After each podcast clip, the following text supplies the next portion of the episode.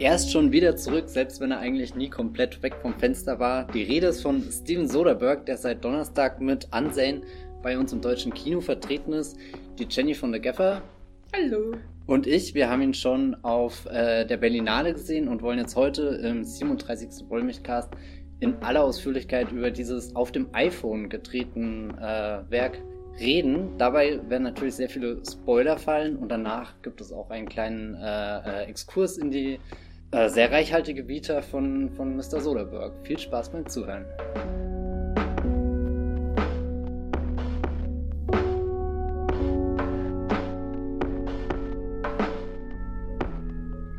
Ansehen ist im Kino. Jenny, erzähl doch mal was hast du dir äh, von diesem iPhone-Film erwartet? Also es gehen ja bestimmte Erwartungen mit, wenn, wenn angekündigt wird, der wird auf dem iPhone gedreht. Man kennt ja irgendwie Videos im Internet, auf YouTube oder so, die haben ja schon so, einen, so einen speziellen Look. Also ich hatte mh, hm, eigentlich überhaupt keine Erwartung an den iPhone-Look, weil ähm, ich mich sowas nicht so interessiert. Zumindest, äh, also im Trailer hatte das manchmal so eine Fischaugenoptik, um die Paranoia so ein bisschen zu verstärken, aber darüber hinaus hatte ich jetzt ähm, keine großen Erwartungen, wie das aussehen wird oder nicht aussehen wird.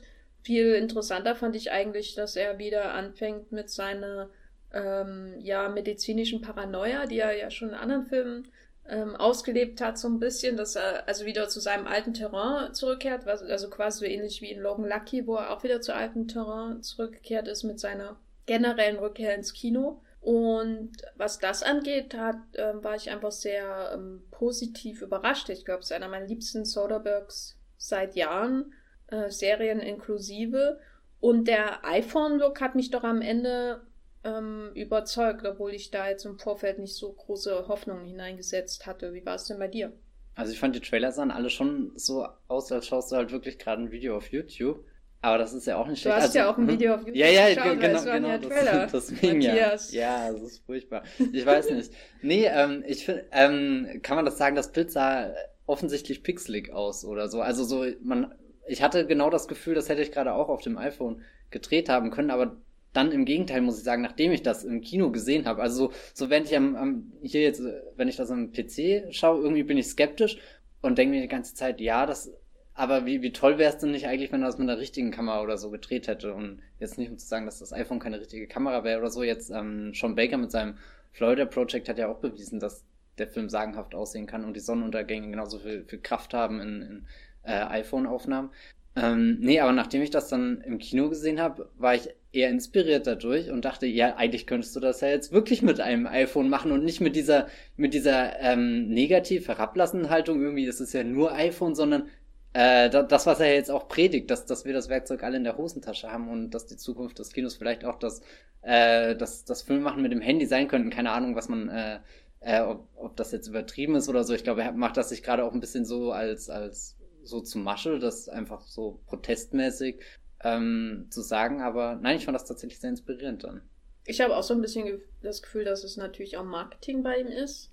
Und das passt bei ihm ja auch so generell in seiner Art, dass er hat ja immer so ein bisschen radikale Brüche alle paar Jahre in seiner Karriere drinne, ob er nun an, nach, ich weiß nicht, in der Mitte der 90er hat er eine Riesenkrise und hat dann in Schizopolis, den ich noch mehrmals hier erwähnen würde, einfach weil ich, ach, ich mag ihn nicht. Aber äh, er, da hat er dann quasi alles gegen die Wand geworfen, was so in seinem Hirn stattgefunden hat, äh, mit wenigsten Mitteln, 200.000 Dollar, Familie und Freunde vor der Kamera und so, und dann macht er das halt und dann äh, als er die großen Blockbuster gedreht hat, hat er dann so Mini-Independent-Filme auf einmal gemacht und dann natürlich dieser große Moment, wo er dem Kino komplett den Rücken gedreht hat.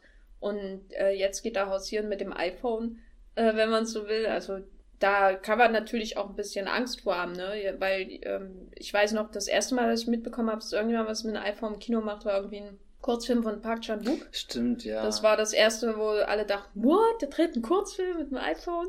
Das war dieser äh, mit den Fischen, gell? Oder genau, irgendwie sowas. Irgendwie sowas. Das hatte halt so immer sowas mit Gimmick.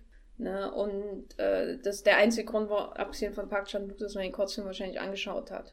Und bei, bei Tangerine zum Beispiel, da war mir das mit dem iPhone äh, nur bewusst, als er rauskam. Und als ich ihn dann Monate, Jahre später gesehen habe, war das dann nicht mehr so in meinem Kopf, dass überhaupt mit iPhone gedreht wurde. Und der Film für, stand dann für sich allein einfach und ist ähm, sehr toll.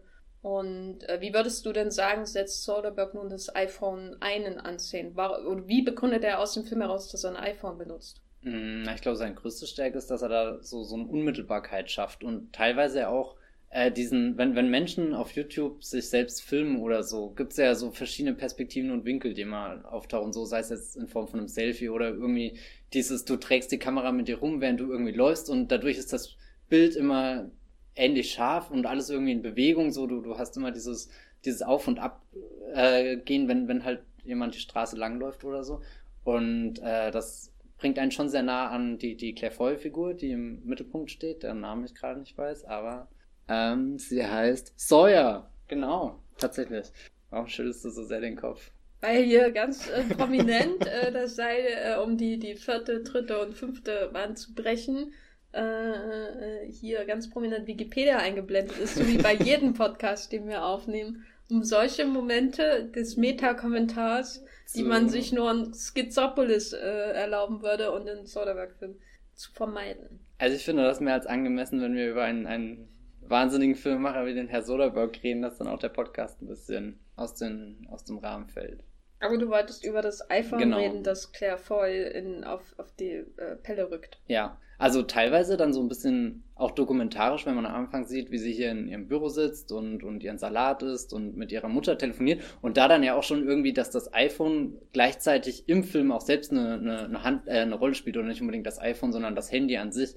Ähm, ich finde, Soderbergh ist schon immer sehr gut darin, so, so Alltagsgegenstände ganz natürlich in seine Filme zu integrieren und nicht so wie, äh, ich musste immer an Departed denken der irgendwie damals für seine Zeit in meinen Augen schon sehr alte Handys benutzt hat. Und das hat, hat mich immer irritiert und ich habe mich immer gefragt, wenn so selbst. Klapphandys. Ja, ja, genau. Ja. Wenn, wenn selbst Scorsese in seinen Film kein, kein modernes Handy bringen kann und der Film ist ja, ist ja jetzt nicht sehr bewusst irgendwie Anfang der 2000er verortet oder so, wo, wo so Klapphandys, keine Ahnung, noch, noch mehr verbreitet waren. Und äh, Soderbergh ist dann einer, wo ich wo ich schon eher das Gefühl habe, der, der lebt jetzt halt im Jahr 2017 oder 18 oder wann auch immer äh, und, und nimmt das, was er zu Hause auf dem Küchentisch stehen hat oder, oder in der Hosentasche stecken oder was auch immer und baut das ganz natürlich in seine Filme ein. Später, wenn, wenn sich der Film dann in, in die, die, die klaustrophobischen Räume von diesem Krankenhaus äh, verlagert und dass dann ähm, Claire Foy sich selbst einweist, ohne zu wissen, dass sie da Dinge unterschrieben hat, die es ihr sehr schwer machen, wieder äh, herauszukommen.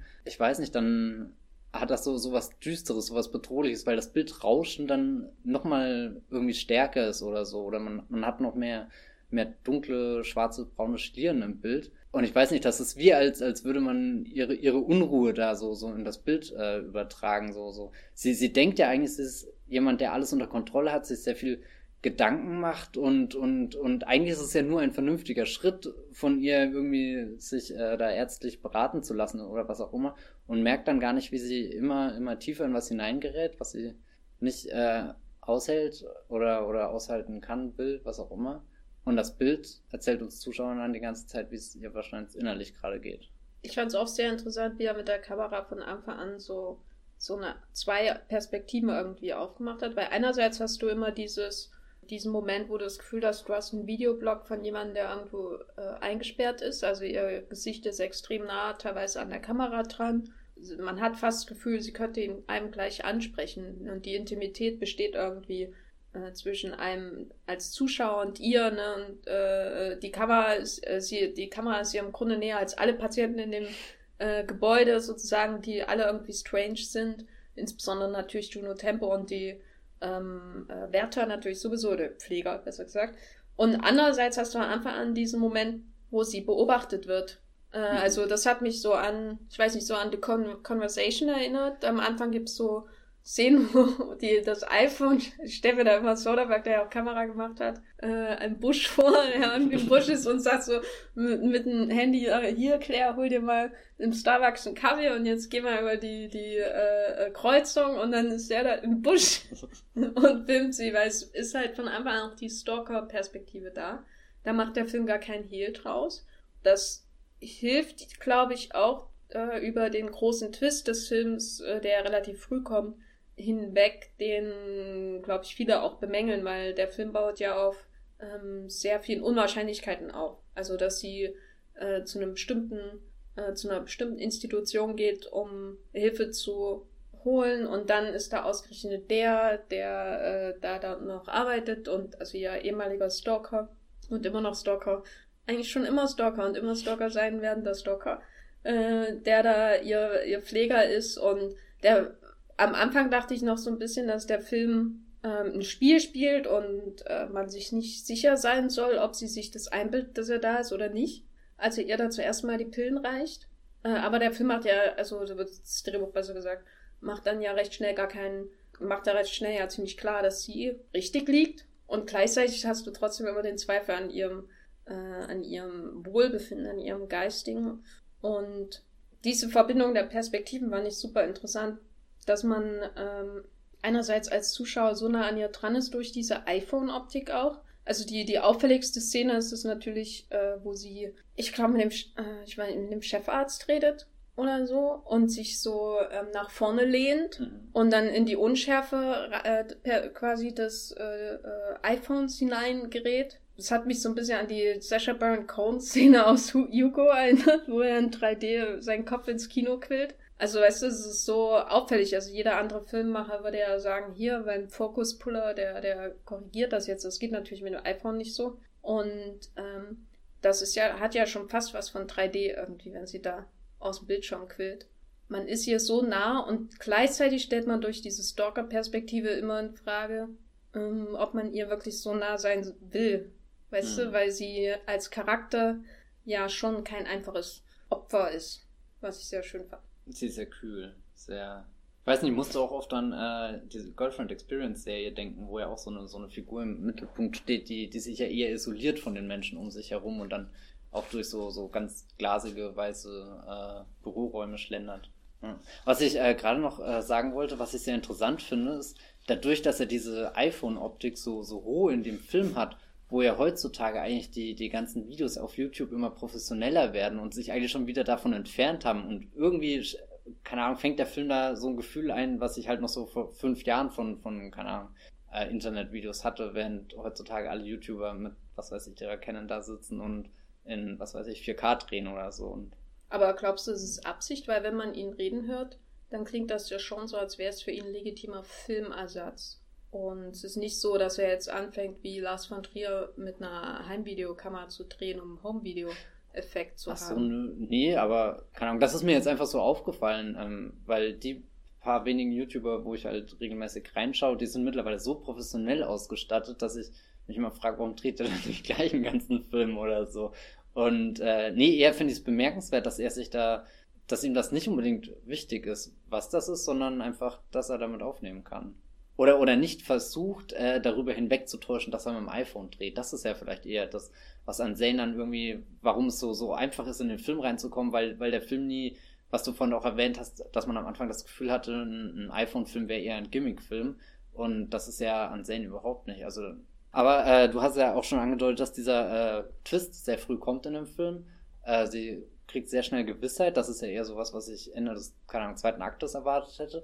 Aber was ich dann sehr schön finde, dass der Film ja was anderes aufmacht, nämlich dieses, sie hat zwar Gewissheit und trotzdem will ihr keiner glauben, so, so, sie redet zwar total vernünftig, argumentiert perfekt, aber gleichzeitig haben die anderen auch, können, können jedes Argument mit, mit was sehr äh, einem anderen Argument entkräften. Also so, sie, sie hat ja dann, äh, wird, wird ein paar Mal handgreiflich und, und äh, rastet aus und so. Und das sind ja dann alles Dinge, die gegen sie wieder verwendet werden. Und weiß nicht, das, das hat für mich den meisten Thrill so ausgemacht. Gar nicht das Wissen äh, oder, oder die, die Überlegung, könnte sie da noch bei Sinn sein oder hat sie jetzt wirklich den Verstand verloren, sondern eher dieses, Gott, ich fühle fühl mich manchmal aus in der Welt total missverstanden und ähm, ja. Ja, ich glaube, gerade im Vergleich zu äh, Jay Farrow, Farrow, Jay Farrows äh, Figur, der ja äh, einerseits soll, glaube ich, drogensüchtig sein, andererseits ist er aber Journalist, der sich da heimlich eingebracht hat, um aufzudecken, wie diese Privatkliniken halt das amerikanische Gesundheitssystem ausnutzen und Leute zwangseinweisen für sieben Tage, bis der Anwalt kommt und so als der, der, die Basis des Films, äh, wirkt er ja doch wesentlich klarer als sie. Und ich hatte auch manchmal das Gefühl, man hat so eine Figur wie Juno Temple, die schon ziemlich stark am Rad dreht, aber ihre Irrationalität wirkt irgendwie noch so nachvollziehbar, irgendwie auf eine sehr bizarre Weise, während äh, Claire Foy die absolut rational wirken will, immer solche Ausbrüche hat, wo sie kommt, also super gewalttätig wird auf einmal. Ja, was zum Ende ja... hin natürlich immer wichtiger wird. Ja. Äh, das fand ich auch, äh, es spielt da mit rein, dass man denkt, eigentlich gehört sie da nicht hin, aber eigentlich braucht sie Hilfe.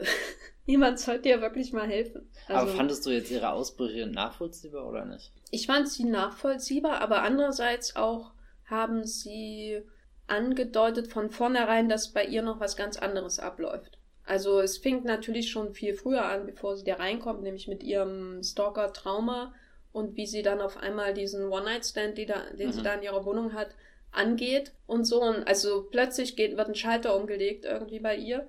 Äh, und in dem, in der Institution war das dann noch, äh, da hat sie dann manchmal so Ausbrüche, wo man denkt, ja, sie will sich wehren, aber äh, äh, wenn ich mir vorstellen würde, normale Office, äh, als Bürodrohne würde jetzt in so eine Institution kommen, die würde wahrscheinlich nicht, also normalen Anführungszeichen, nicht so schnell so gewalttätig werden.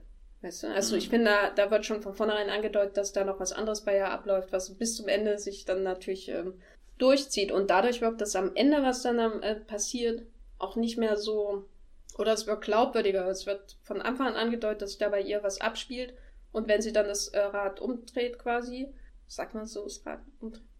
Ja, keine Ahnung. Äh, wenn sie da, wenn sie da äh, quasi das Spiel umdreht, nein, wenn sie da äh, äh, quasi die Kontrolle übernimmt so, über den, ah, okay. der sie kontrollieren will, dann denkt man, ja, jetzt findet sie eigentlich zu sich selbst auf eine bizarre Art und Weise. Du denkst am Anfang, sie ist trauma äh, traumatisiert und deswegen reagiert, so, äh, reagiert sie so. Äh, mit dem One-Night-Stand, dann kommt sie in, in, diese, diese Klinik und denkst, ja, sie ist in einer Extremsituation und deswegen reagiert sie so. Also man hat immer so, so Rationalisierung von ihrem Verhalten.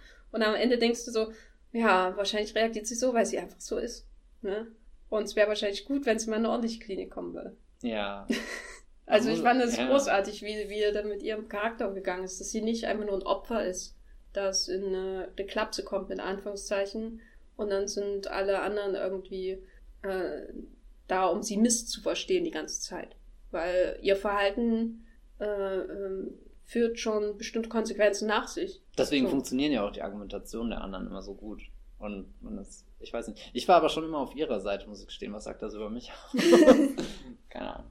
Ähm, aber auch vielleicht einfach, weil, weil der Ort an sich so, so ähm, irgendwie jede Einstellung von diesem Krankenhaus sagt der Soderbergh irgendwie, das ist unheimlich, da geht irgendwas nicht mit rechten Dingen zu und ich musste auch sehr oft an, hier Lars von Trier, weil du vorhin schon genannt hast, äh, der hat doch auch mal diese äh, Geister-Serie gemacht. Geister hieß die doch, oder? Geister. Ja, fand ich zwar ganz furchtbar, aber ich habe sehr Fandst viele. die Serie furchtbar? Ich fand die echt unerträglich, aber ähm, unerträglich oder schlecht? Also nee, nee, nee, unangenehm, nicht, nee, nee, nee, ja unangenehm, also so in dem Sinne jetzt, also wirklich schwer zu schauen und und würde ich nie wieder schauen und keine Ahnung, aber eben wegen diesem, diesem Ort, der, der so, so dominant ist, obwohl er ja eigentlich total langweilig ist. Das sind einfach nur lange Gänge, große Räume, große Fenster, Türen, also so, so, so einfallslos zu sein, wie man wahrscheinlich irgendwie ein Haus designt soll, äh, soll halt in erster Linie praktisch sein und trotzdem, obwohl man das so, äh, obwohl man glaubt, äh, diesen Raum so schnell durchschauen zu können, wird sie ja immer wieder zurückgeworfen. Also eigentlich sollte es doch super einfach sein, den Gang da entlang zu laufen, durch die Tür zu gehen, rausgehen und fertig.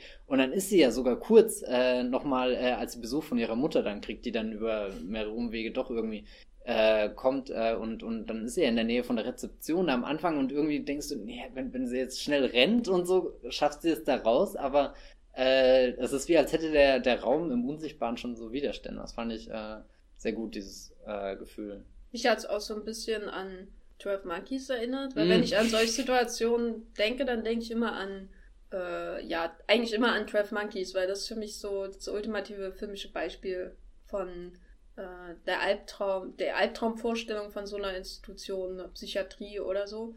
Äh, dann gibt es natürlich noch äh, Shock Corridors, ein berühmtes Beispiel.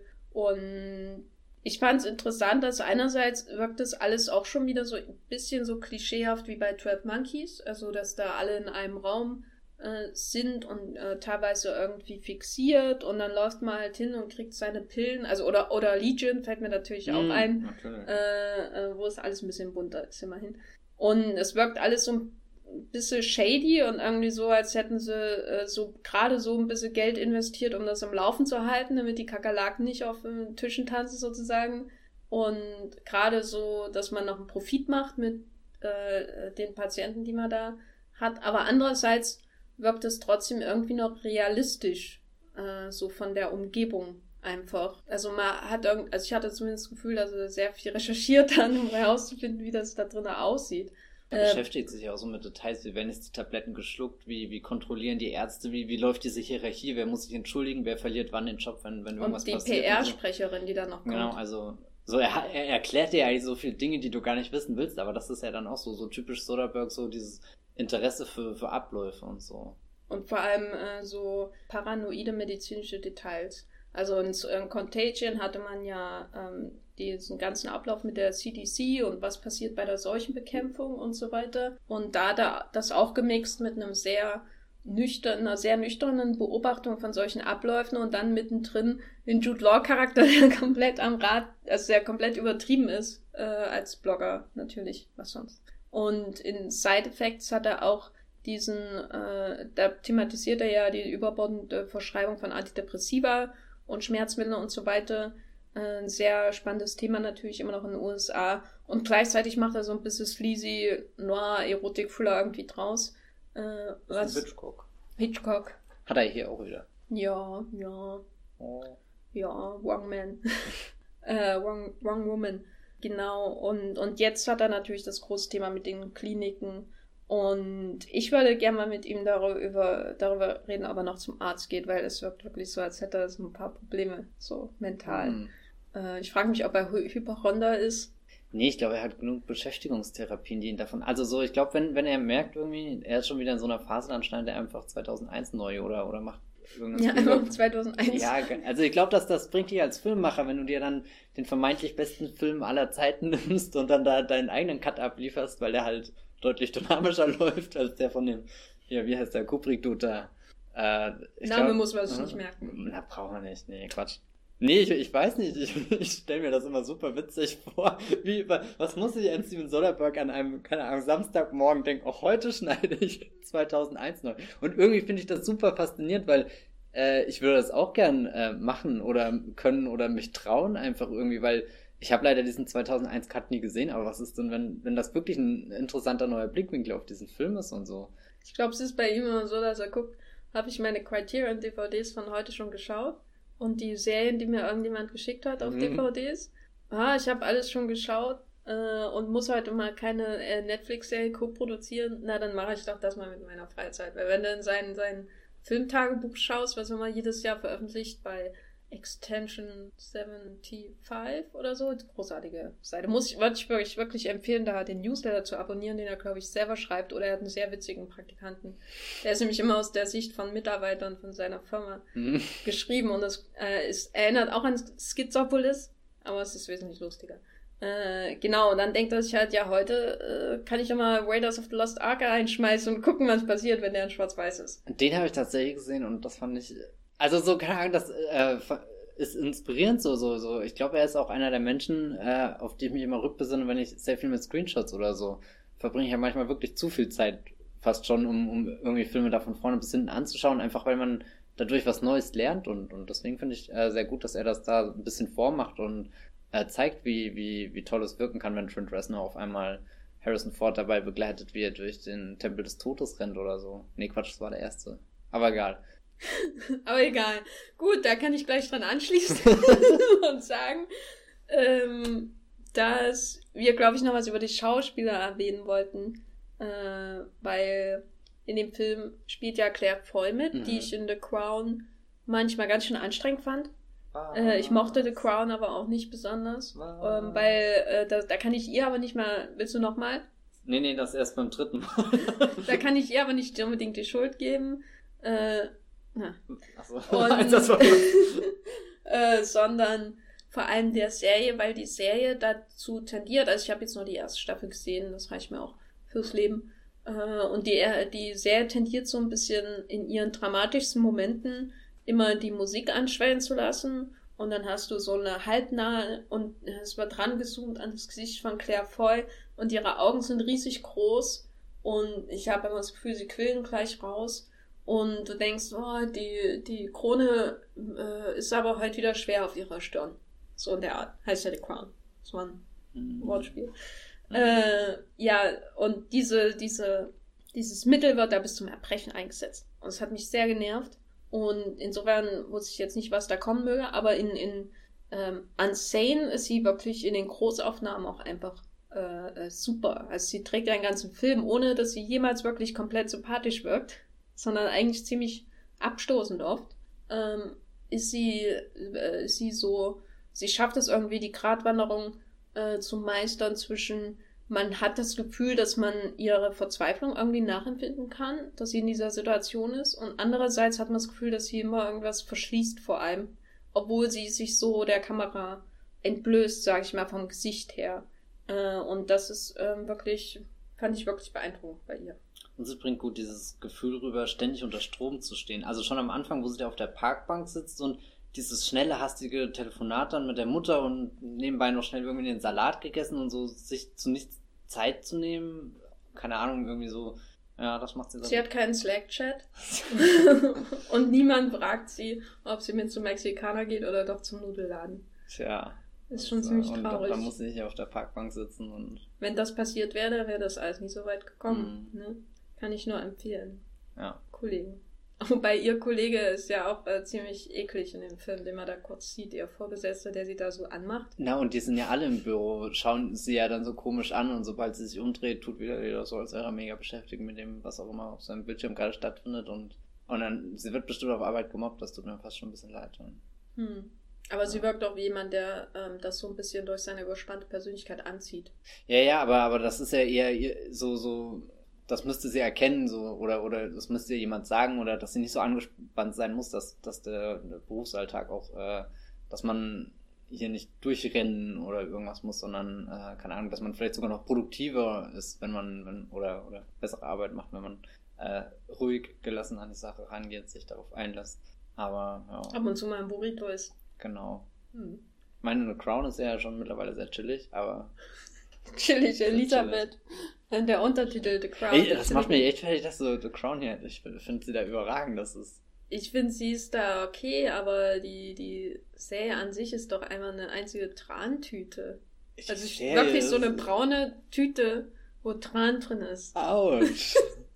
und dazwischen hast du John Lithgow und, und, und äh, wie heißt er hier, äh, Jared Harris, die mal so ein bisschen Leben in die Bude bringen und dann hast du wieder hier den Matt Smith, Smith Matt, der, der immer äh, so aussieht, als hätte er Probleme über seine Augenbrauen hinauszuschauen, weil die so wulstig sind und, und er hat immer so einen schattigen Blick und da guckt er immer so drunter durch, als ja, würde er in einer Ferne sehr. seinen Shakespeare sehen erkennen für The Crown, der doppelt so groß ist wie der von Claire Foy.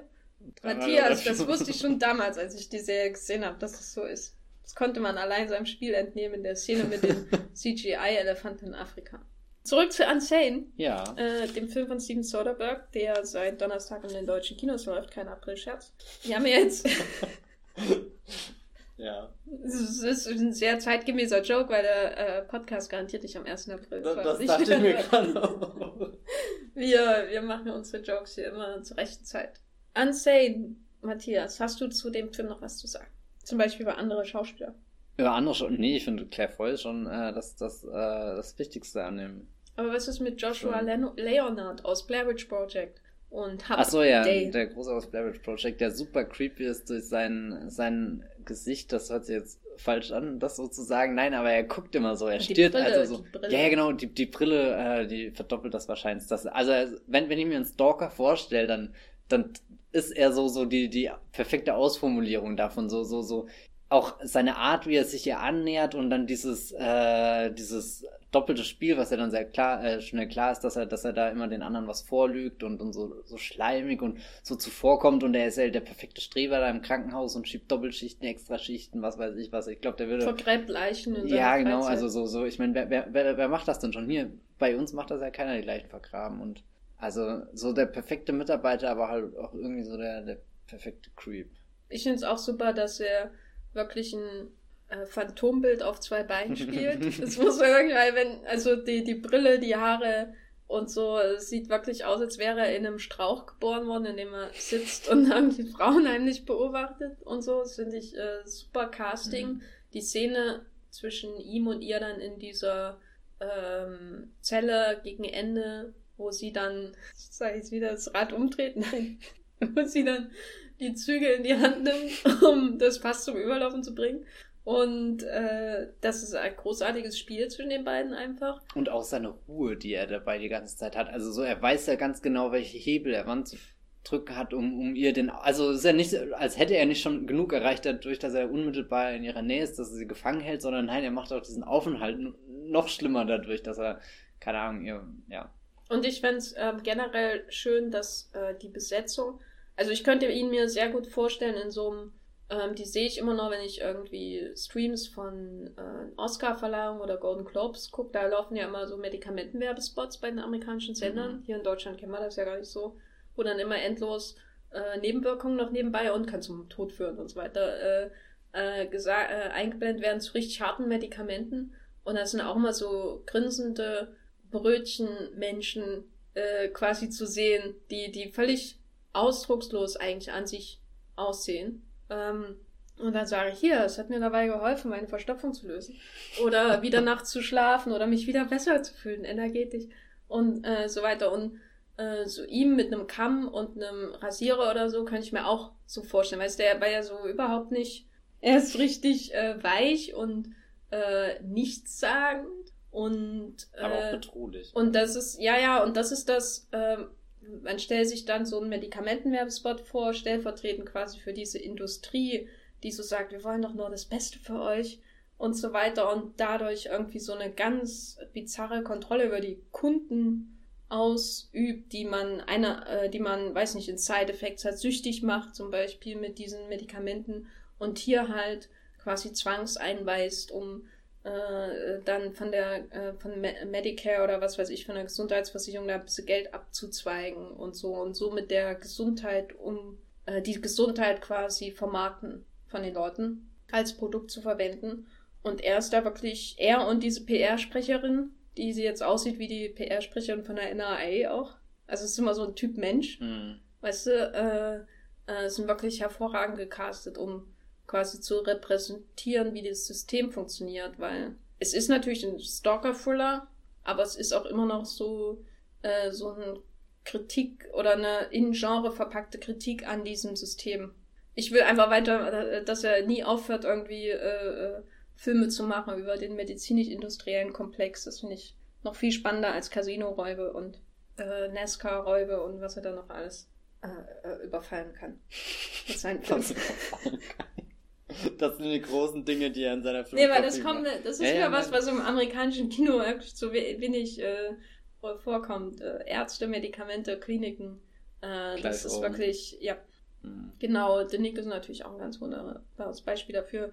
Leider kein Film, Matthias. Ja, das ist echt sehr äh, schade, wie sich später noch herausstellen wird in dem 37. Podcast, äh, Wollmilchcast aller ja. Zeiten. Hier, äh, aber bei Dingen nochmal, ähm, obwohl er ja so dieser Stalker-Typ ist und in anderen Filmen operieren die ja doch immer sehr alle alleine, so haben halt irgendwo ihren Keller, der abgelegen ist. Also so, sie sind ja selbst immer isoliert von der Gesellschaft und das fand ich bei ihm, das macht ihn nochmal doppelt unheimlich, dass er es halt kann, sich da in diese andere Gesellschaft einzugliedern, so perfekt in den Krankenhausregeln mitspielt und da ja auch richtig aufgenommen wird in diesem sozialen Umfeld. Und gleichzeitig habe ich dann gemerkt, wie das irgendwann dazu geführt hat, dass er quasi die anderen Menschen, die normalen Menschen, die, die Krankenpfleger und was da auch alles immer äh, noch sind, dass er sie irgendwie mit seinem Creep-Sein ansteckt und, und dann auf einmal diese ganze Belegschaft so, so, so ein bisschen. Er ist ein Virus. Er ja, ja, so, so, so, so ein, oh Gott, ja, so, so ein eingeschworener Kreis schon fast. Also alles sehr interessant. Ja. Oder beziehungsweise auch Zeugnis dafür, dass äh, Soderbergh hier, ich glaube, vorhin ist kurz das äh, Ding gefallen, es wirkt so Stereotyp oder so oder so, aber er investiert halt in diese, diese Klischees, in diese typischen Bilder, die man davon hat und,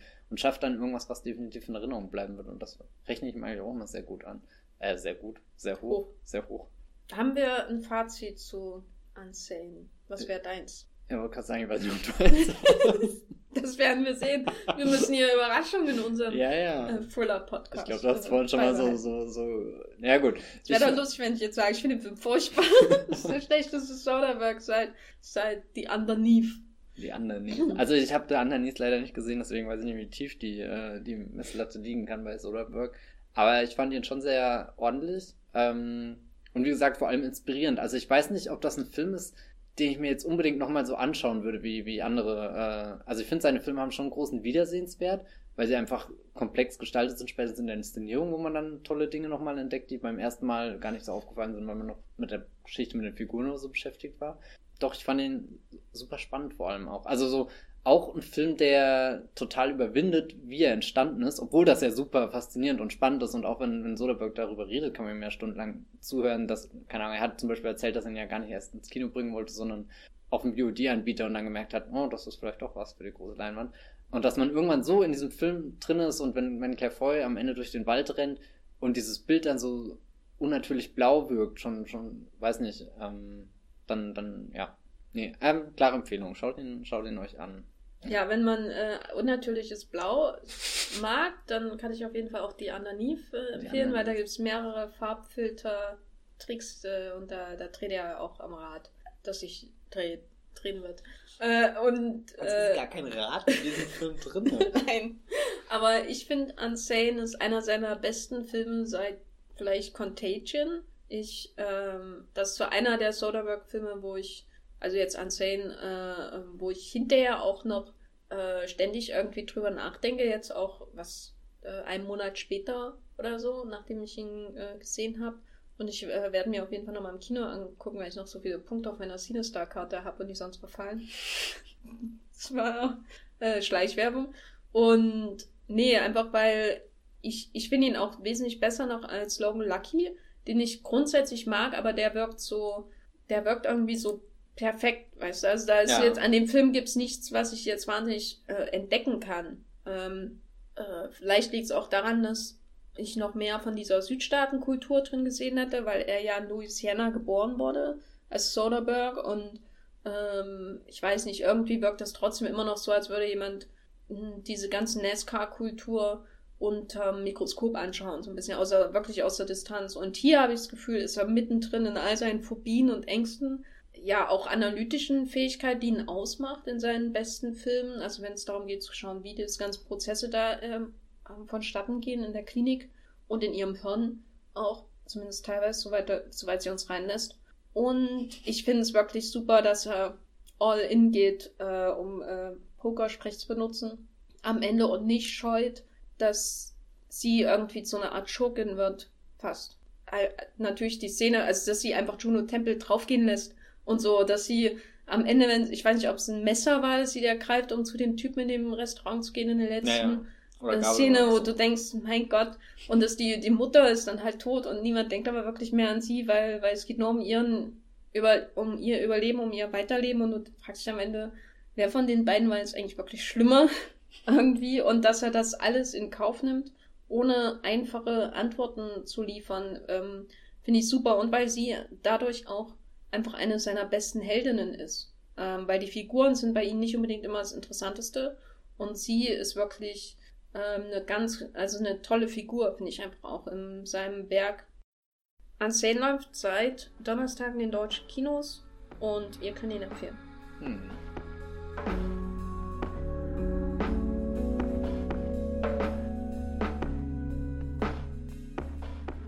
Was in Unsane ja auch sehr viel vorkommt, sind so, so typische Elemente, die Soderbergh schon immer in seiner Filmografie verwendet. Eines davon ist zum Beispiel ganz viel Anlehnung an den Neo-Noir. Jenny, ich habe gehört, du hast da schon ganz viel entdeckt in seiner frühen Filmografie oder auch seiner späteren, weil unter anderem äh, gescholtene Meisterwerke wie The Good German in diese äh, Kategorie fallen. Warte, ich bin in Ohnmacht gefallen. Genau. Also, ich, ich finde, äh, ich glaube, hiermit haben wir zumindest schon mal einen, einen nicht so tollen Soderbergh-Film ausgemacht, selbst wenn es nachfolgend Matthias, wie stehst du zu The Good German? Gibst zu? Ey, ich habe den irgendwann mal auf Rebuy gekauft und geschaut. Auf Rebuy, das ist Rebuy. sehr spezifisch. Ja, ja. War ähm, das 2011? Nee, tatsächlich 2012. das war die nämlich auch die Zeit, wo ich noch bei Rebuy gekauft ja, habe. Das war mal irgendwie so zwei, drei Jahre, wo, wo ich also sehr viele, genau, und, und The Good German ist halt der perfekte Rebuy-Film. Der hat Schön. damals wahrscheinlich so 1,50 gekostet und äh, da stand George Clooney drauf und Kate Blanchett und Steven Soderbergh und das Poster sah richtig toll aus und äh, ich glaube, die Filmmusik habe ich dann doch auch noch ein paar Mal später auf YouTube irgendwie wurde mir basierend auf deinen äh, Blablabla angezeigt. Ähm, aber zu The Good German will ich eigentlich, ich will ihn nicht verteidigen, aber ich finde ihn jetzt auch nicht furchtbar. Ich schon. Und damit habe ich schon alles zu dem Thema gesagt. Genau. Aber äh, der Neo-Noir geht ja bei ihm noch weiter zurück. Ähm, schon in den 90ern, kurz nach Sex Lies and Video Tape, äh, hat er zum Beispiel äh, äh quasi auf dem ähm, kreativen Tiefpunkt seiner Karriere, also er redet da selber immer äh, darüber so, äh, die Underneath gedreht mit Peter Gallagher von 95, der, ähm, äh, den habe ich neulich erst geguckt und der ist wirklich, also einerseits finde ich es krass, dass er ihn so furchtbar findet, also ähm, das kann ich überhaupt nicht nachvollziehen, weil der ist natürlich ähm, ja, der ist, wirkt schon so, als würde er sich ja irgendwie abarbeiten, alle Ideen, die er so hat. Also es, äh, die erste Hälfte wirkt wirklich wie Split Diopter, der Film. Und als hätte er mal De Palma geguckt und dachte, ja, das kann ich noch länger machen als er. Und dann macht er ganze Dinner-Szenen im Split Diopter und das ist irgendwie, man weiß nicht genau, warum er das macht, aber er macht's halt. Und darüber hinaus hat er, hat er aber ganz tolle ähm, intensive Szenen. Er ist viel zu kompliziert erzählt, aber irgendwie macht es auch absolut Sinn. Und er spielt da halt auch schon ey, massiv mit den Farbfiltern rum. Äh, äh, Peter Gallagher fährt da in so einem ähm, Geldtransporter rum, der nur grüne Scheiben hat. Und du denkst am Anfang, es ist ein Flashback, weil es grün ist. Und dann merkst du, ah nee, der guckt durch die Scheiben von dem Geldtransporter. Und dann gibt es noch äh, eine Day for Night Szene in äh, Blau gehalten, was ich vorhin äh, gemeint hatte. Die groß, eine der besten Soderbergh-Szenen, die ich überhaupt sehr gesehen habe, wo Gallagher und seine alte neue Liebe sich näher kommen und das Verhängnis seinen Lauf nimmt. Der Neonoir ist da bei ihm verwurzelt. Der hat damals auch in der großartigen Se Serie Fallen Angels Regie geführt, die man nicht oft genug erwähnen kann. Wirklich. Ich habe zwar nur eine Folge gesehen, aber es ist unglaublich. Die Serie ist eine Anthologieserie von 1993, die ich schon immer mal hier erwähnen wollte. Und zu den Regisseuren gehören Steven Soderbergh, Alfonso Cuaron, Peter Bogdanovich und Tom Cruise. Und Tom Hanks. Und Tom Hanks, ja. Beide Toms. Ja, aber vor allem Tom Cruise. Und äh, ganz tolle Darsteller. Und das ist auch so eine Anthologieserie, wo jede Folge quasi ein kleiner Film noir ist. Da hat er zwei Folgen gedreht, 93 und 95. Und äh, dann natürlich sein großes Comeback ist untrennbar verbunden mit dem Neo-Noir. Einerseits in äh, Out of Sight, also was sein wirkliches Mainstream-Comeback ist sozusagen. Äh, die erste Arbeit auch mit George Clooney. Und äh, Delaney, was glaube ich qualitativ auch einfach ein Comeback war, weil er das ist ja auch so Class Classic Soderbergh irgendwie. Einerseits diesen Emma Leonard, ähm, super erotische, ähm, super erotischen Neo-Noir von äh, Out of Sight mit Stars und allem drum und dran. Dann Delaimi, der auch seine Stars hat, aber doch sehr kühl ist und analytisch und äh, elliptisch erzählt und so. Äh, was für ein Doppelschlag, einfach wenn man die Filmografie anschaut. Das ist fast so wie hier Spielberg immer mit seinen Doppelschlägen. Ja. Und dann der Doppelschlag Traffic und Aaron Brockovich. Kenne ich ja leider nur den einen. Äh, die auch ganz gut sind. Aber äh, was Neo-Noir angeht, ging das natürlich noch weiter mit The Good German, wo er dann wirklich äh, einen auf, ähm, ja, es ist ja schon eher eine Pastiche von ähm, Carrie Reed und äh, The Third Man natürlich und äh, alles in Schwarz-Weiß gehalten und die Darsteller und die Zeit und so. Es was geht denn bei dem Film wirklich schief? Also so, also was, nein, was das ist das, es wirkt so, so wie, wie äh, Schülertheater äh, äh, äh nach also Schülertheater im Film Noir der Trümmerzeit. Das ist eigentlich nicht das Schlechteste, muss ich gestehen. Ich find's furchtbar. Denk doch mal an die Schüler. Ja, arme Schüler, ja. Ja, ja. und äh, ne, denk doch mal an die George und die Kate. Und die Kate ist komplett fehlbesetzt als femme fatale und der George als Mensch in einer Uniform. Was das er ja hätte, sonst nie machen. Ja, aber schon im Peacekeeper hat man gesehen, dass das nicht geht. Ja, ja, gesehen. ja denkt Aber ich habe ihn äh, hier in Soldatenuniform neulich irgendwo gesehen. Bei den Coens hier, wo er den Römer spielt. Das ist ja auch eine Ordnung.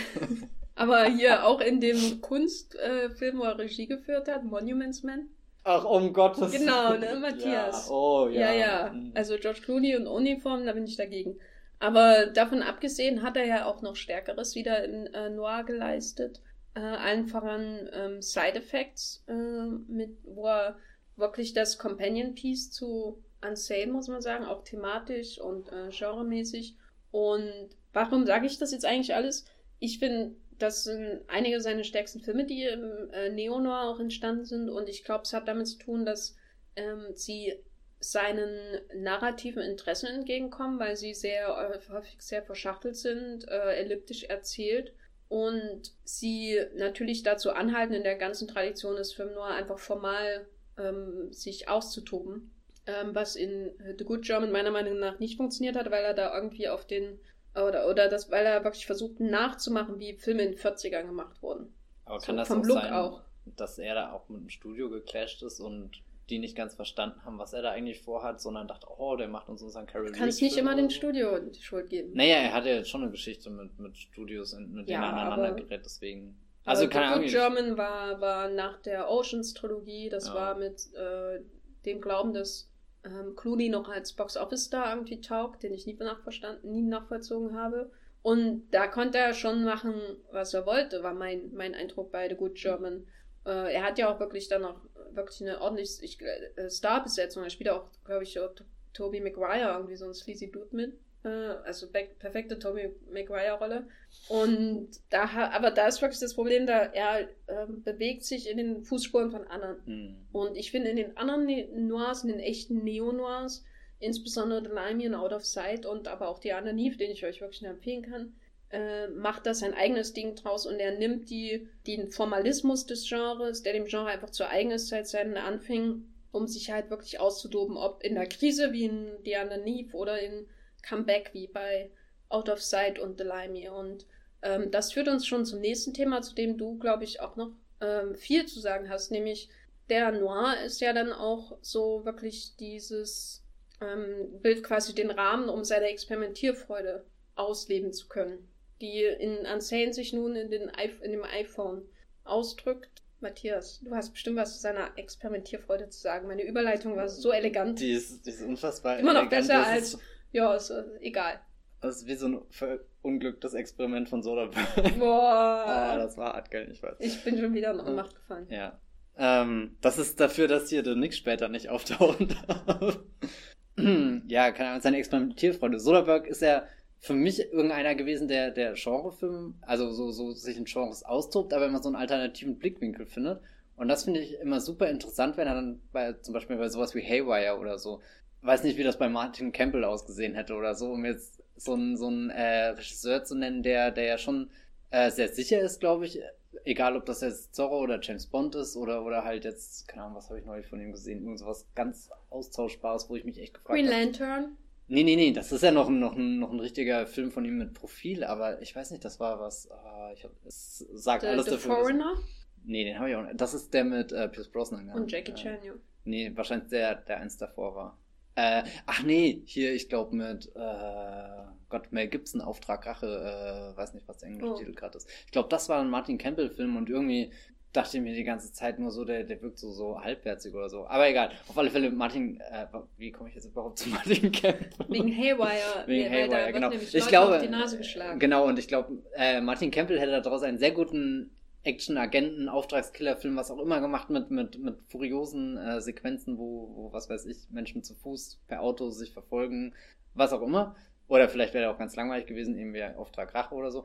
Aber ähm, weiß nicht, bei Soderbergh wirkt das alles so wie, als, als hätte er sich echt an das andere Ende vom Raum gestellt und überlegt, wie, wie kann ich diesen Film so abstrakt gestalten, wie es möglich ist. Wie, wie nehme ich da das Tempo raus und mache ihn trotzdem äh, sehr spannend? Wie, wie bringe ich Plot-Twists zum Also der Film hat ja ganz viele, gerade zum Schluss, wenn, wenn, wenn nur noch Schüsse fallen und, und Figuren auftauchen und sterben und, und so weiter. Und äh, am tollsten finde ich seine Experimentierfreude tatsächlich in den äh, Oceans-Filmen, die ja so diejenigen sind, die, die am meisten im Mainstream angekommen sind und sehr regelmäßig im Fernsehen laufen und eigentlich von all den Menschen geschaut werden, die gar keine Ahnung haben, dass mit diesem Soderbergh ein Regisseur dahinter ist, der, der sich nie irgendwie ähm, angepasst hat an dieses System, wo, wo die Filme irgendwie so, dieses perfekte Star-Kino oder äh, so äh, mit, mit ganz vielen Sunny Boys und was weiß ich was.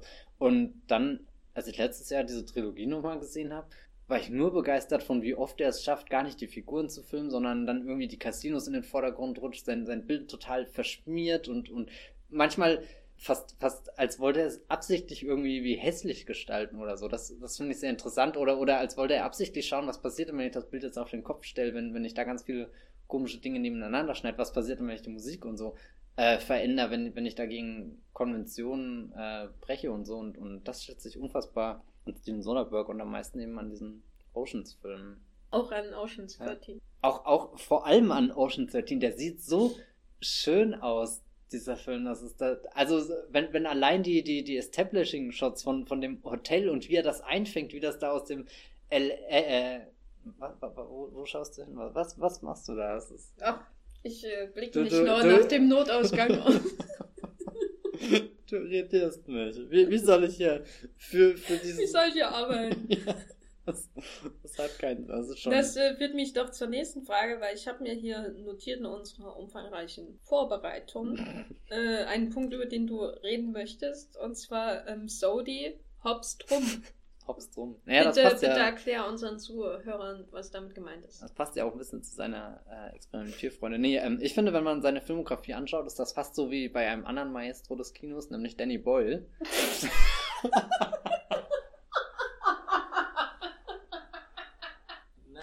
reden, reden, reden Sie weiter, Herr Hopf. ich wusste, ich wusste dass, dass das einschlagen wird, aber ich hatte keine Ahnung, dass es, dass es dich wörtlich auf den Boden raffen wird. Ihre, ihre Beweisführung ist noch nicht abgeschlossen. genau, äh, eigentlich ist der Vergleich nur Danny Boyle ist ja auch einer, der äh, sehr, in sehr vielen verschiedenen äh, Genres unterwegs ist und trotzdem seine Handschrift damit bringt und Soderbergh macht das auch so und mein Rumgehopse äh, war eigentlich nur Ausdruck dafür, dass ich äh, wenn ich Soderberghs Filmografie anschaue, sie sehr abwechslungsreich finde. Und das ist auch ein Grund, warum das so ein Regisseur ist, von dem ich nicht, nicht müde werde, den ich nicht satt habe. Selbst wenn das, was er erzählt, ja doch immer äh, ähnlich ist. Und ich kann auch verstehen, dass irgend manchmal jemand das auf den Nerv oder auf den Zeiger gehen kann, wenn, wenn er, weil er ist ja auch manchmal in so einer jammernden, klagenden Pose. Gleichzeitig finde ich das, was er dann halt am Ende schafft und seine, seine Neugier, sein, sein Entdeckertum und so, das, das gleicht das alles wieder aus. Und ähm, keine Ahnung, dann geht man jetzt durch die äh, Filmografie und hat irgendwie so Magic Mike, Haywire, Side Effects und Contagion und so, so alles irgendwie auf einen Blick und, und also so, so, dass er es schafft, diese, diese unfassbaren Spaß und Lebenslust von, von den Stripdancern da äh, mit, mit der gleichen Begeisterung äh, und mit der gleichen Aufmerksamkeit vor allem einzufangen, wie er sich dann äh, dafür interessiert, wie, wie Feuerzeuge und Würfel in den Oceans-Filmen äh, nicht nur aussehen, wie sie nicht nur rollen, sondern sogar wie sie hergestellt werden. Also so, so äh, manchmal habe ich das Gefühl, er ist einer der, der interessiertesten Regisseure überhaupt. So, so, wenn, wenn, wenn wir vorhin sagen, er hat sich über die, die Infrastruktur in einem Krankenhaus Gedanken gemacht, dann habe ich manchmal das Gefühl, vielleicht war da auch erst der Gedanke über die Infrastruktur im Krankenhaus und dann später erst naja. Und eigentlich könnte das da mein Fundament für, für irgendeinen äh, Thriller sein, den ich äh, in acht Jahren oder so mal auf dem iPhone drehen werde, wenn das, äh, keine Ahnung, wenn es das da noch gibt oder so. Ähm, also auch jemand, wo ich das Gefühl habe, wenn er, wenn er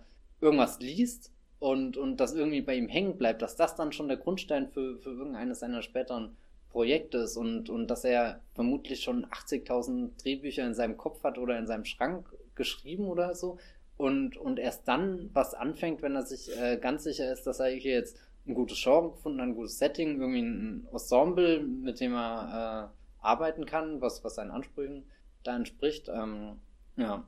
Ja, ich glaube, äh, dass man, bei ihm ist ja immer so ein bisschen das Problem gewesen, inwiefern er ähm, ein Autorenfilmer ist, weil er äh, schreibt ja auch die Drehbücher nicht äh, selbst, sondern meistens, außer bei Schizopolis oder so, äh, machen das ja andere. Und er ist halt so erratisch irgendwie in den Filmen, die er dreht. Also das war natürlich in, nach Sexleisen Videotapes äh, am radikalsten, so mit, äh, wenn man jetzt überlegt, er hat den gedreht und das amerikanische Indie-Kino irgendwie revolutioniert mit Harvey Weinstein zusammen und dann macht er äh, sowas wie hier, der heißt in Deutschland König der Murmelspieler im Original King of the Hill, nicht zu verwechseln mit der Animationsserie, der schon eher so ein, an so ein Prestige-Drama erinnert, was also wirklich so ein bisschen wirkt, wie als nächstes, was als nächstes dreht er wohl The King's Speech oder so. Also der, der ist ganz, der wirkt ganz glatt und da nimmt er eigentlich schon so ein bisschen diese Oceans-Richtung vorweg, im Sinne von, er macht irgendwie ein Hollywood-Produkt, auch wenn es äh, ist immer noch ein ähm, sehr schöner kleiner Film und so. Und dann macht er halt sowas wie Kafka und, äh, äh, und dann der halt der, dieses äh, Schizopolis, was so der to totale Mittelfinger ist gegen die ganze Industrie und ein Film, wo ich immer nicht glauben kann, dass er existiert, weil wer kommt auf die Idee, einen Film zu machen? Also es gibt ja drei Gründe, eine Komödie zu machen, ne? Äh, entweder willst du selber Spaß haben oder ähm, du willst äh, lustig sein, einfach, oder du willst Leute zum Lachen bringen. Das sind so die drei Facetten. Ne? Es gibt äh, äh, Komödien äh, oder Komödianten, wo du weißt, die hatten wahrscheinlich nie Spaß in ihrem Leben, aber sie äh, wollen lustig sein oder wollen Aufmerksamkeit oder wollen Leute zum Lachen bringen. Und es gibt Leute, die, die einfach Spaß haben. Und da entsteht dann die Komödie. Zum Beispiel ist ein großes Vorbild bei Schizopolis, ist ja hier Richard Lester. Und äh, Running, Jumping and Standing Still Film mit hier ähm, Peter Sellers und so, den gibt's bei YouTube, kann ich euch empfehlen. Danach macht Schizopolis in seiner Art viel mehr Sinn. Aber da hast du das Gefühl gehabt, das haben Leute in ihrer Freizeit gemacht, die haben Spaß. und es sind ein paar geniale Komiker dabei, Peter Sellers, Spike Milligan, die haben Spaß und deswegen ist das so absurd. Mhm. Ne? Und bei Monty Python hast du das Gefühl, die haben vielleicht nicht immer Spaß, wenn die es schreiben, aber die wollen lustig sein. Ne? Lustigsten Menschen auf dem Planeten. Und sind sie auch. Und bei Schizopolis, und tut mir leid, da muss ich einfach ausholen, weil ich habe versucht, ihn nochmal zu schauen und es ist gescheitert. Es ist nichts von den drei Aspekten. Er, er ist eine Komödie die nicht lustig sein will, äh, also die sich wirklich dagegen wehrt, lustig zu sein und die lustigen Szenen irgendwie immer kaputt macht, die die Leute nicht zum Lachen bringen will und wo man offensichtlich merkt, da hat jemand keinen Spaß dran, äh, weil er ist irgendwie gerade in einer Lebenskrise oder so. Äh, und sowas Bizarres und dann kommt dieses große Comeback über Hollywood mit George Clooney und ähm, was weiß ich. Und äh, äh, warum habe ich damit angefangen? Ich habe meinen Faden verloren. Du wolltest, ob er ein Autorenfilm ist. Genau, und das hat die, die Kritiker von Anfang an immer irgendwie vor große Fragen gestellt, weil irgendwie. nein, das ist einfach so, weil. Ja, ich stimme gerade nur die Kritiker vor. ja, ja, die hatten alle riesen Fragezeichen über ihren Köpfen, als sie in Cannes saßen und damals Schizopolis gesehen hatten. Äh, der, der wurde. Der lief in Cannes. Äh, genau, und das, danach hat er ja diesen ähm, Prolog hinzugefügt, wo er sagt, hier, wenn Sie den Film nicht verstehen, das ist Ihre Schuld, nachdem man Cannes Premiere gefeiert hat. Und äh, das hat ihn ja verfolgt, bis hin zu Oceans 11 und so weiter, wo er dann wirklich Mainstream-Erfolg hatte, Oscar-Erfolg mit äh, Traffic und Aaron Brockovich. Und dann macht er sowas wie Full Frontal und so weiter. Äh, die Kritiker, die natürlich immer darauf aus sind, zu sagen, hier, das ist nur ein großer Filmemacher, wenn er ähm, ähm, ein großer Autorenfilm ist, ein Auteur oder so Spielberg mit seinen, äh, äh, mit seinen gescheiterten Ehen und Vaterfiguren und so weiter, muss sie immer wieder verarbeiten, so klassische Hollywood-Auteur, ähm, wenn man so will, auch wenn er seine Drehbücher nicht selber schreibt. Äh, sowas ist bei Soderbergh halt immer ein Problem gewesen. Das hat ihm immer, glaube ich, auch in der kritischen ähm, Liebe irgendwie so gefehlt, so, dass er diesen Punkt hat, die Wiedererkennbarkeit. Experimentierfreude stand ihnen immer im Weg. Und ich habe aber schon das Gefühl, dass er in den letzten Jahren trotz dieser Experimentierfreude irgendwie zu sich selbst gefunden hat, weil gerade in diesen, dieser Prozesshaftigkeit, dieser Beobachtung, äh, die sich nun durch alle Filme dreht, egal ob es die, die Che, also die alle Filme der letzten Jahre dreht, egal ob es der Che-Zweiteiler ist oder Contagion oder Side Effects, sehr unterschiedlichste Genre auch baggern oder auch Haywire, äh, da hast du immer so äh, einerseits so ein bisschen den Aspekt von aller Howard, Howard Talks, du hast die Professionals, die irgendwie ihren Job machen und insbesondere natürlich dann auch ein Logan Lucky äh, und äh, vor allem aber diesen diesen äh, diese Beobachtung von dem System und wie es abläuft, äh, dass Menschen selber aufbauen auch nicht immer die Regierung oder die äh, Gesundheitsindustrie oder so, sondern manchmal einfach nur eine Revolution, äh, was was was eigentlich was super Wirres ist, aber bei ihm wirkt es extrem kontrolliert, ne? immer das Handschütteln und so weiter und so fort bei Che. Und ich glaube, darin findet man ihn auch einfach wieder. Das ist das, was, also dafür, dass er so wahnsinnig experimentierfreudig ist, ist er doch extrem ähm, kontrolliert auch. Also ich glaube, das ist, äh, man wird jetzt wahrscheinlich keinen Film sehen über seine Kindheit in Louisiana oder so. Ähm, aber also so persönlich war er nicht, aber das ist, glaube ich, das Autorenelement, das in den letzten Jahren sehr stark rausgekommen ist, was ich zum Beispiel bei, wenn ich mir Schizopolis und Underneath, die ja sehr nah aneinander rausgekommen sind ins Kino, nebeneinander ansehe, da sehe ich das noch nicht. Aber in den letzten Jahren wirkt es schon so wie so ein roter Faden bei ihm, dass dieses, diese Auseinandersetzung mit dem, mit der eigenen Kontrolle über das Werk in der, in dem äh, absichtlichen, äh, nicht unbedingt Chaos, aber in diesem Moment, wo er sich einfach in was Neues hineinfallen lässt und dann damit kämpft, dass er eigene Kontrolle hat über das Werk, dass das immer das Thema auch in seinen Filmen ist. Also Leute, die irgendwie an, unter dem Einfluss von Medikamenten sind und so weiter oder in einer Verschwörung oder in einem Viren und dann die Kontrolle über ihr Leben wieder äh, kriegen müssen. Und das ist irgendwie so ein bisschen, zumindest teilweise, das verbindende Element. Äh, oder es ist das Alter bei Magic Mike. Ich glaube, jetzt war zweit hergeholt. Äh, aber das ist. Da hättest du äh, auch Liberace beim Alter. Ja, ja, Liberace sowieso. Da ist, ist ja auch ein Riesenfilm über Kontrolle. Äh, ähm, für die beiden äh, Leute, die es dagegen sind. Es ist auch ein schönes, äh, äh, äh, schönes ähm, Companion Piece zu ansehen, würde ich sagen, Liberace, mit dieser Beziehung zwischen den mhm. beiden und wie sich sich, wie sich das Rad da dreht in der Beziehung. Äh, genau, was ich damit aber sagen will, ist eigentlich nur, dass ich, glaube ich, ihn im Frühjahr nicht besonders mochte als Filmemacher und das lag daran, dass er so ähm, viel zu abwechslungsreich für meinen Geschmack war.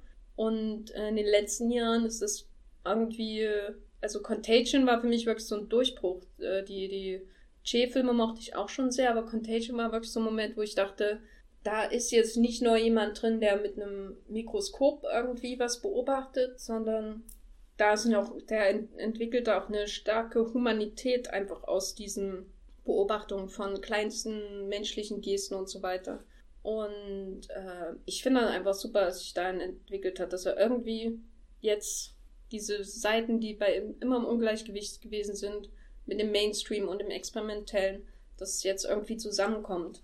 Äh, ja, sorry für den langen Monolog. Nein, nein, voll in Ordnung. Ähm, genau. Er hopst rum, aber er hat sich auch kalibriert, wenn man so will. Hat sich auch kalibriert. Ja. ja. Wie und würdest du denn da denn das Fernsehen als Einfluss sehen? Na, ich glaube, das Fernsehen war wichtig und gut, dass er das gemacht hat. Aber jetzt, äh, The Nick ist vielleicht meine intensivste Soderbergh-Erfahrung von allen.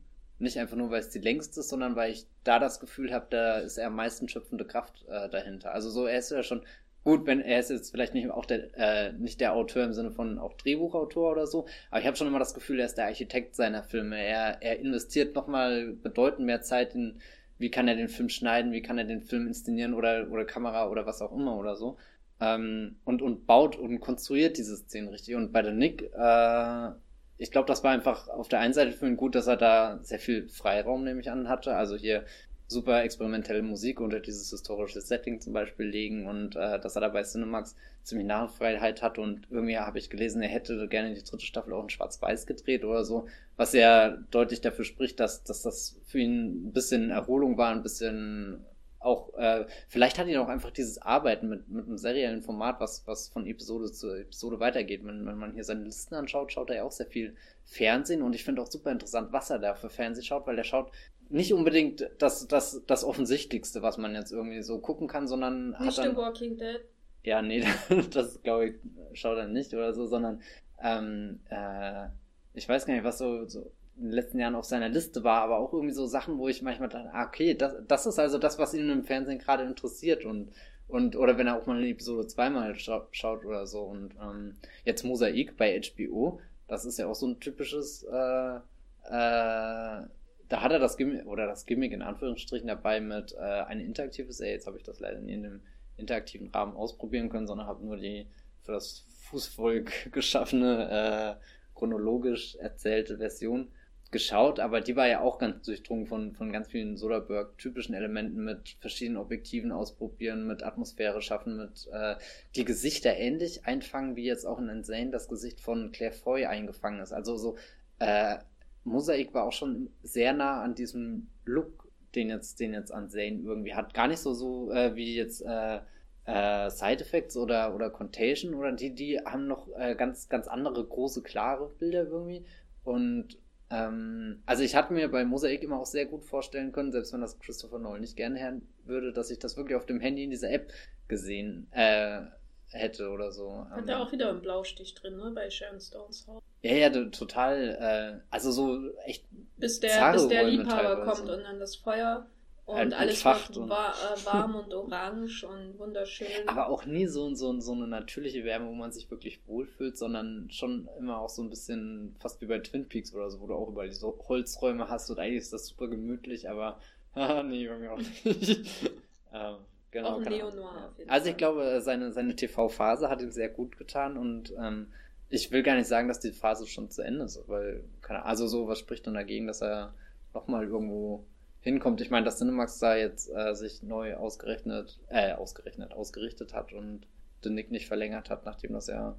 Also ich finde, äh, es hat schon irgendwas von so einem Abschied. Also ich kann mir auch vorstellen, dass er weiter Serien dreht und so, ähm, solange ihm die Leute Geld dafür geben. Aber es ist doch schon sehr bezeichnend, dass er die Regiepause gemacht hat, gerade an der Schwelle zum Peak TV, hm. als alle ins Fernsehen äh, gegangen sind quasi und dann hat er ähm, im Fernsehen den Nick gedreht und du denkst, äh, ja, so ein Blut- und Tittensender wie Cinemax wird ihn ja nur mit offenen Armen empfangen und ihm alles geben, was er will und dann wird seine äh, gefeierte, wirklich gefeierte Serie, die ja jetzt nicht, äh, ist ja nicht Mosaik oder so, was er da gemacht hat. Ne? Es ist ja wirklich, wenn da was Eingängiges auch ähm, bei, bei The Nick. Äh, und was auch durchaus zu Cinemax irgendwie passt. Also ich fand also noch nicht Strike Back.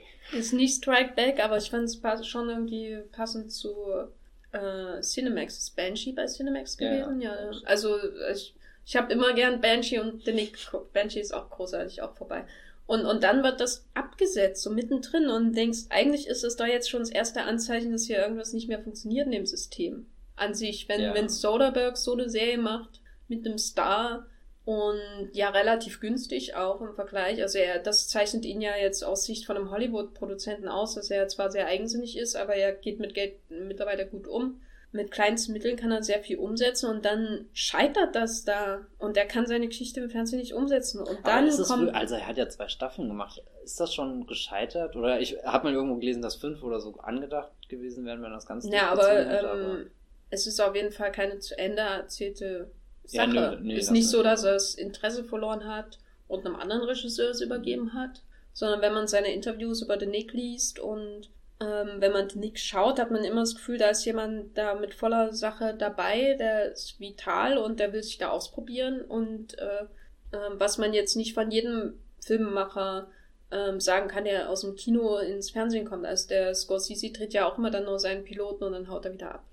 Äh, für Vinyl. Vinyl. Sehr, sehr tolle Vinyl, Serie. Vinyl, ja. Vinyl. Vinyl. Vinyl muss man sie nennen. Äh, so schaut es sich auch an. Und also ich hatte schon, also es ist ja schon irgendwie interessant, dass er, dass das passiert alles. Und dann kehrt er mit Logan Lucky zurück, der ja auch gescheitert ist im Sinne von, ich mache hier mein neues, also ich habe irgendwie ähm, meine Probleme mit dem Studiosystem, gehe ins Fernsehen, merke, da läuft es auch nicht so, wie das Peak TV mir irgendwie verspricht. Und dann komme ich wieder raus und gehe ins Kino und versuche dann eine Alternative zur Finanzierung, zum Finanzierungsmodell des Studiosystems zu schaffen und die scheitert. Und dann mache ich mir einen iPhone-Film, um noch günstiger und flexibler zu drehen. Das ist ja jetzt schon irgendwie so ein Krisenmoment auch, was man eigentlich gar nicht merkt, weil er so viel arbeitet und immer Neues produziert. Aber es ist so dieses Suchen gerade auch.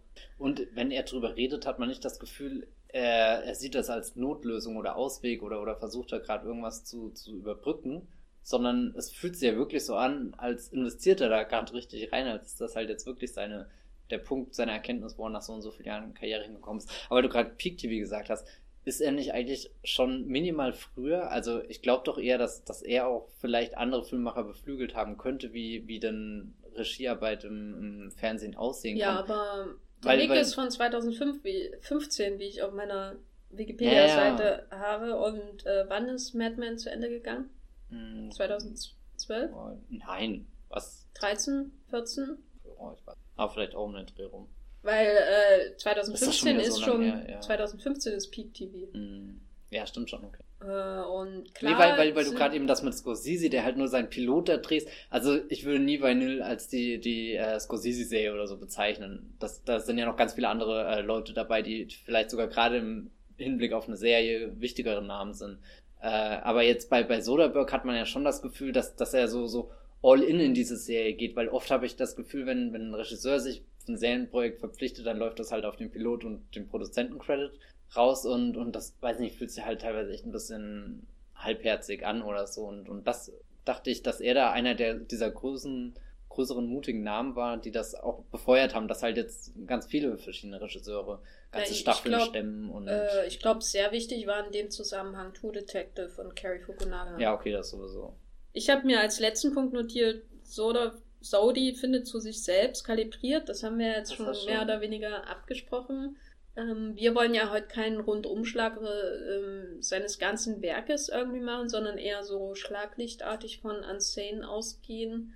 Und dazu gehört, glaube ich, auch zum Abschluss, dass wir unsere jeweilige spontane Top 5 äh, der besten Filme, Spielfilme äh, nennen. Ne? Wie, wie ist denn das jetzt definiert mit Spielfilm? Ist denn jetzt zum Beispiel, ich habe mich das letztes Jahr bei, äh, wie hieß das, was der David Lynch gemacht hat? David, David Lynch? Du, du, David. David Lynch, genau. Der machte ja, äh, der, der tat das und tut das im Kino. äh, Twin Peaks The Return. War das jetzt ein Film oder nicht? Wie ist das dann? Und könnte man davon ausgehend nicht argumentieren, dass The Nick möglicherweise auf äh, du kannst es gern mit dem äh, editorischen Stab von Cahiers de Cinema und Sight and Sound diskutieren, mit mir auf jeden Fall nicht. Äh, denn wie in der Moviepilot Bestenliste 2017 der besten Filme wird äh, äh, Twin Peaks The Return nicht als Film gezählt. Und äh, das ist für mich sowieso die Autorität. Also nicht Twin Peaks, das sowieso, aber die Moviepilot Bestenliste der Redaktion 2017. Das ist das Ultimative. Ja. Dann halten Auch wenn äh, Blade Runner 2049 ziemlich weit vorne war und das, das werde ich euch nie ver verzeihen. Ja, den habe ich äh, du bist sehr weit vorkatapultiert. Dass ich überhaupt noch den Podcast mit dir mache und nicht mit mir selbst und, und wir immer nur ein Gespräch führen über Blade Runner 2049, der furchtbar ist. Ja, ich finde das schön, dass, dass, dieser Film immer wieder in unsere Herzen zurückkehrt und uns bereichert, beflügelt und in Erinnerungen schwelgen lässt. Aber ja, ähm, du hast ja ganz spontan dann sicherlich schon Gedanken möglicherweise um, um sogar eine Top 5 gemacht oder so. ein wenig, sein? ja, ein, ein wenig. wenig, sehr grob. Ja, erzähl doch mal, was ist denn so dein, dein Dein fünftliebster Sodi. Mein fünftliebster Sodi ist, äh, glaube ich, ich habe hier aufgeschrieben zwei. Ah, das geht nicht. so, genau, so zur Vorbereitung. äh, mein fünftliebster Sodi ist ähm, Oceans 12. Ah, interessant. Äh, für mich der beste Oceans-Film von den zwei Oceans-Filmen, die es gibt, Oceans 11, Oceans 12 und es gibt ja bekanntlich keinen dritten. Du bist schon schlimmer als die, die das Königreich des Kristallschädels verleugnen. Ach, das akzeptiere ich gerne, dass der existiert. Na gut. Nee, Ocean's 12 ist für mich ähm, Platz 5, weil es für mich der ideale Mainstream-Film.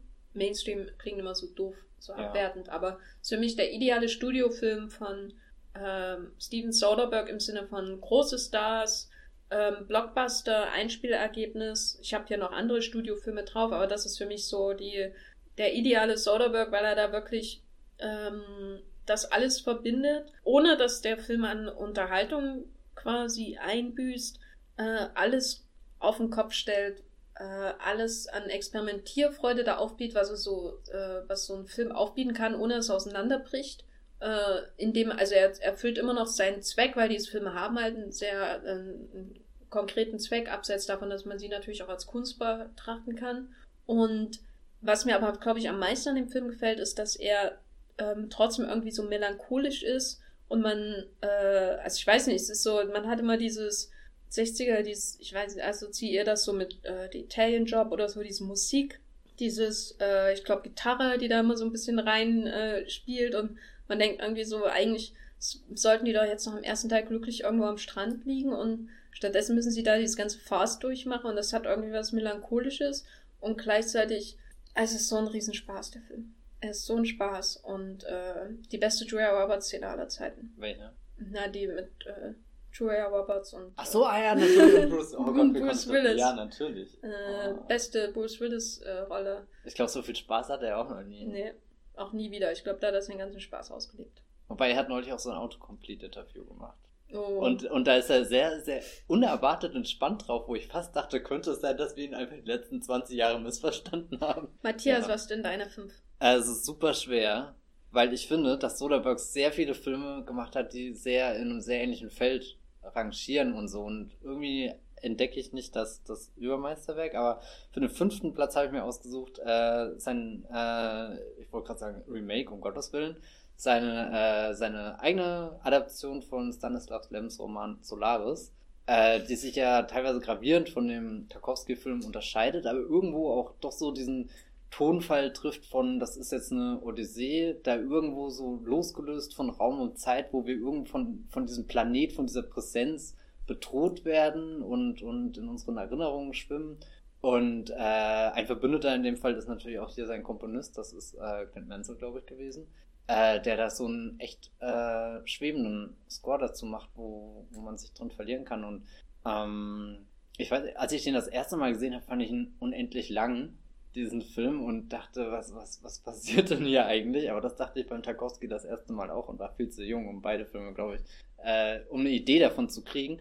Und irgendwie finde ich es mittlerweile sehr schön, wie diese Filme existieren, dass bei Tarkovsky natürlich ganz viel von, von der Natur und so da ist und, und irgendwie dieses, dieses große epische Bild und bei, bei Soderbergh, dass es auf einmal ganz, ganz intim wird und, und dass da die, die Erinnerungen, die er dann hat an, an, äh, an die Welt und an die, äh, an die äh, Gesichter von Menschen, die sich in der Scheibe dann spiegeln und so und dass das viel, viel emotionaler bei ihm ist und intimer irgendwie und ich habe echt keine Ahnung, ob Solaris, ob den irgendjemand richtig gut verteidigen kann, aber ich äh, bin mega, also so, so ein Soderbergh-Film, das werde ich jetzt wahrscheinlich öfter sagen, wo ich sehr gespannt bin, ihn endlich mal wiederzusehen, weil ich es jetzt auch schon lange nicht mehr getan habe, aber äh, über den ich dann doch immer mal wieder abschweife und drüber nachdenke, weil er eine ganz, eine ganz tolle Atmosphäre einfach hat, so sowas äh, fast ein bisschen fiebriges Delirium auch so ausstrahlt. Rebuy gekauft?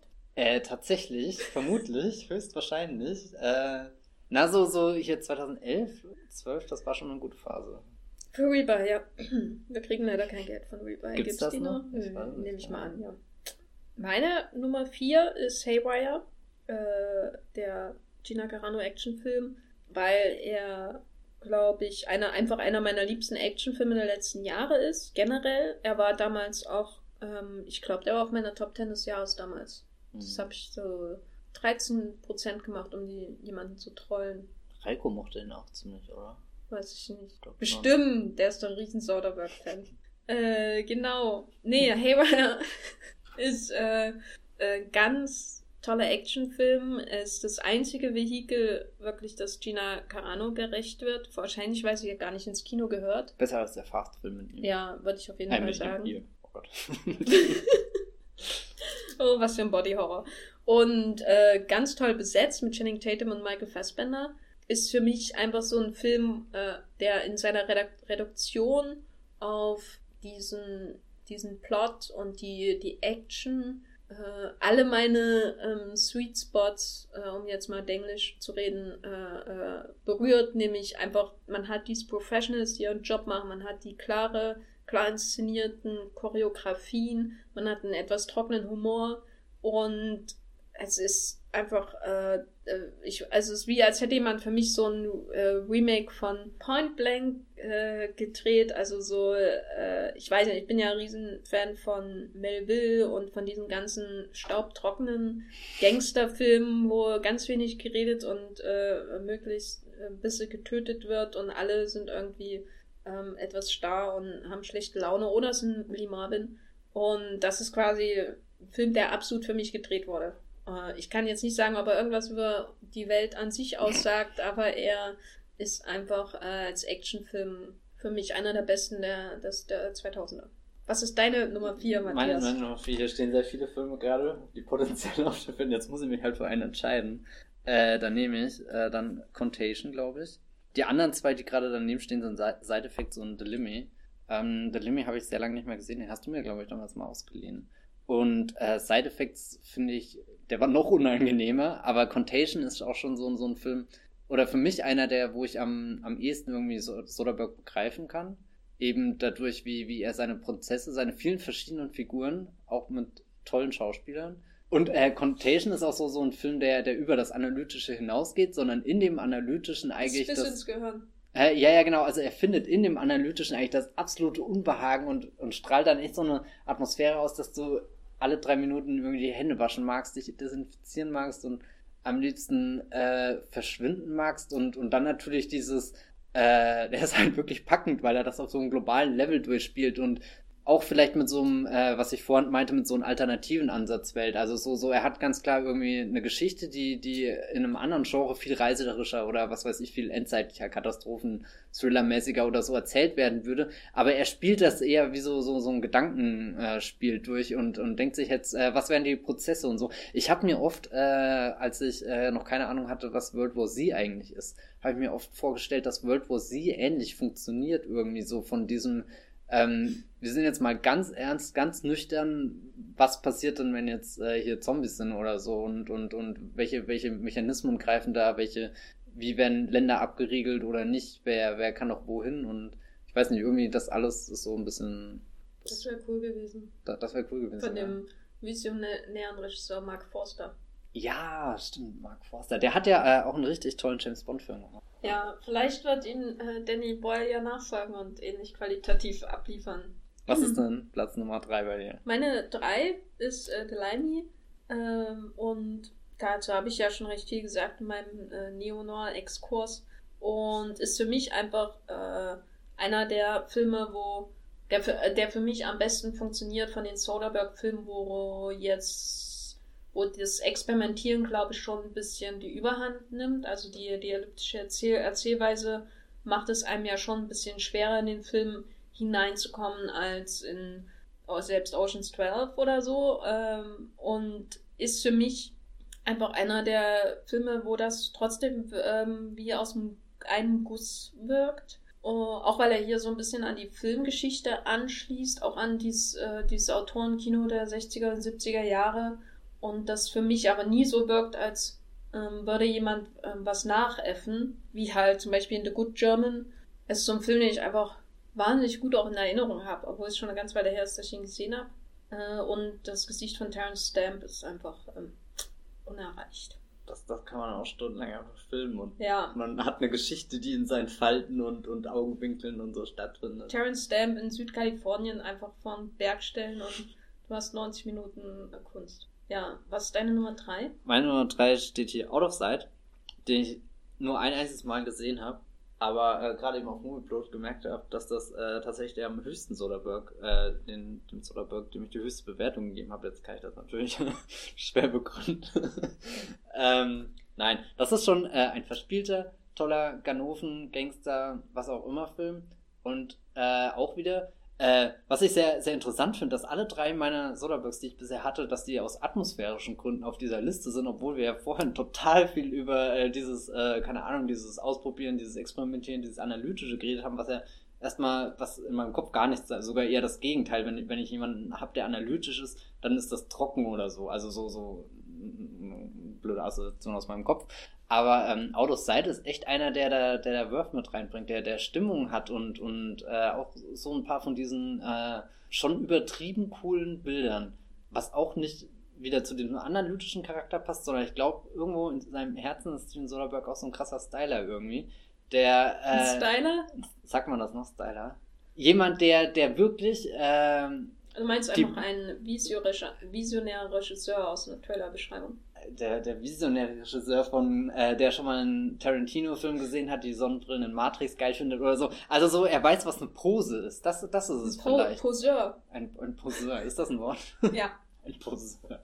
Das hört sich wieder super weird an. Poser, Alter. Achso, ja, ein Poser. Ja, ja, natürlich. Genau, aber ich finde, äh, Soderbergh macht das halt nicht und es wirkt unglücklich und peinlich und zum Fremdschämen und, und äh, bei all dem Bestreben, cool zu sein, ist er dann tief in seinem Innern doch die, die uncoolste Person überhaupt, sondern ich finde, er hat diese, äh, diese Posen im Kino schon gesehen, meinetwegen auch hier, wie du schon jetzt gesagt hast, in den 60ern oder so, dass er irgendwie diese unterkühlten äh, Serienkiller hat, die, die einsamen Menschen umbringen und sich dabei durch erhabene äh, äh, Cafés oder was auch immer schlängeln und ich muss gerade ganz viel. Immer noch mein Traumberuf.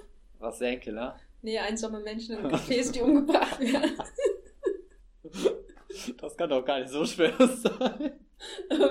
versuch du mal einen Killer auf dich aufmerksam zu machen. Ich, ich wollte gerade eher sagen, versuch du mal einen äh, einsamen Menschen in einem Café zu finden, aber. Im Starbucks? Ja, wahrscheinlich. Mhm. Aber es gibt so viele, die da mit ihrem iMac sitzen und der Stimmt. Killer soll ausgerechnet dich treffen. Während wir uns über das Internet vernetzen und das Gefühl haben, voll in der Welt angekommen zu sein, sind wir eigentlich total isoliert von allen um uns rum Und oh, da könnte man auch einen Film, das, ja, das wäre doch mal ein Stoff. Film hier. über Facebook machen, würde ich sagen, als Ausgangspunkt. das das Social Network 2.0. Ja. Fincher hat bestimmt noch was mit Sony offen.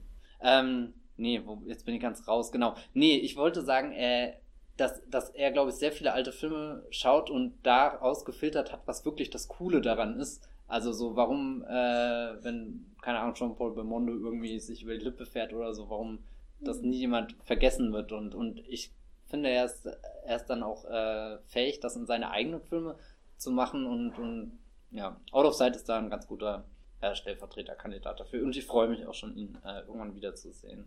Meine Nummer zwei hattest du auch schon auf der Liste, nämlich äh, Contagion. Mhm. Und ähm, darüber habe ich jetzt aber schon äh, sehr viel gesagt. Das Wichtigste, was ich dazu sagen will, ist aber, dass ähm, Contagion meine liebste Parallele hat zu Ebola-Syndrom von Hermann Jau aus dem Jahr, ich glaube, äh, 96 war es oder so. Nämlich, es gibt in Contagion die großartige Szene, und dafür werde ich ähm, äh, Steven Soderbergh bis ans Ende meiner Tage dankbar sein, dass er das in den Mainstream-Hollywood-Film eingebunden hat. Nämlich, wo keiner geringeren als äh, Head in a Box Gwyneth Paltrow äh, der äh, Schädel aufgeschnitten wird und dann wird ihr Gesicht zurückgerollt und die äh, Schädelhaut äh, quasi.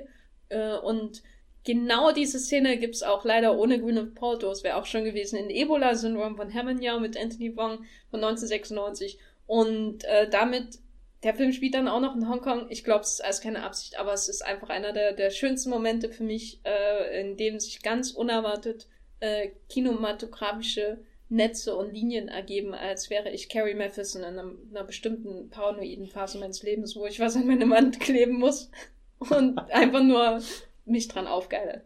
Und so geht's mir, wenn ich Contagion gucke. Was ist deine Nummer zwei, Matthias? Ich finde das, äh, ich glaube, wir doppeln uns voll mit den Filmen. Jetzt überlege ich schon, wie viele Oceans-Filme ich hier unterbringen kann, aber oh. ich äh, muss an dieser Stelle den Haywire erwähnen. Ah, ich dachte, ich hatte grad, kurz gerade ja. einen Anfall. Nee, wir haben, wir haben noch äh, einen Platz danach. Auf alle Fälle, dieser Haywire, du hast ja vorhin auch schon ganz viel gesagt, ich habe auch schon was zu Haywire gesagt. Ähm, habe ich jetzt leider auch schon länger nicht mehr gesehen, aber das war damals einfach ein Actionfilm, der mich mit seiner stillen Wucht so umgehauen hat. Und auch was war, was während dem Sehen, wo ich dachte, was, das ist so komisch, das wirkt irgendwie wie als, als äh, ist jemand immer einen Schritt hinten dran oder, oder einen Schritt voraus, aber trifft, also so, so, so geht nie in, in den Takt mit oder so. Und, äh, das ist definitiv einer der Filme, die die Faszination für Soderbergh äh, bei mir ausgelöst haben und dann irgendwie auch den Ehrgeiz geweckt haben mit, warum macht er denn solche Filme und äh, äh, so, so, wa warum widerspricht das jetzt so meinen Sehgewohnheiten, die ich, die ich, ähm, keine Ahnung, von, von diesem mega coolen Poster irgendwie, da waren ja schon damals Erwartungen geweckt äh, und äh, die der Film dann zum Teil überhaupt nicht äh, erfüllt hat, aber zum Teil halt irgendwas total anderes, äh, Furioses präsentiert hat, was, was erst so im Nachklang seine, seine, seine ganze Größe und seine, seine Idee, die dahinter steckt, ähm, entfaltet hat und auch wieder dieses, dieser alternative Blickwinkel. Also ich habe das Gefühl, dass Soderbergh dann immer am besten ist, wenn er, wenn er wirklich so, so einen Schritt zur Seite geht und, und dann überlegt, wie komme ich jetzt von hier, was jetzt nicht der einfachste Weg ist, aber wie komme ich jetzt da zum gleichen Ziel irgendwie. Also eigentlich wie so ein Dude, der eine Matheaufgabe rechnet und halt echt den kompliziertesten Weg dafür nimmt. Aber er vergisst da nicht ähm, die Sinnlichkeit oder so. Also es wirkt nee, immer trotzdem für mich aufregend, weil, weil das nämlich immer das äh, das, was ich als Beispiel für Christopher Nolan-Filme nehme und was mich daran stört. Ja, ja.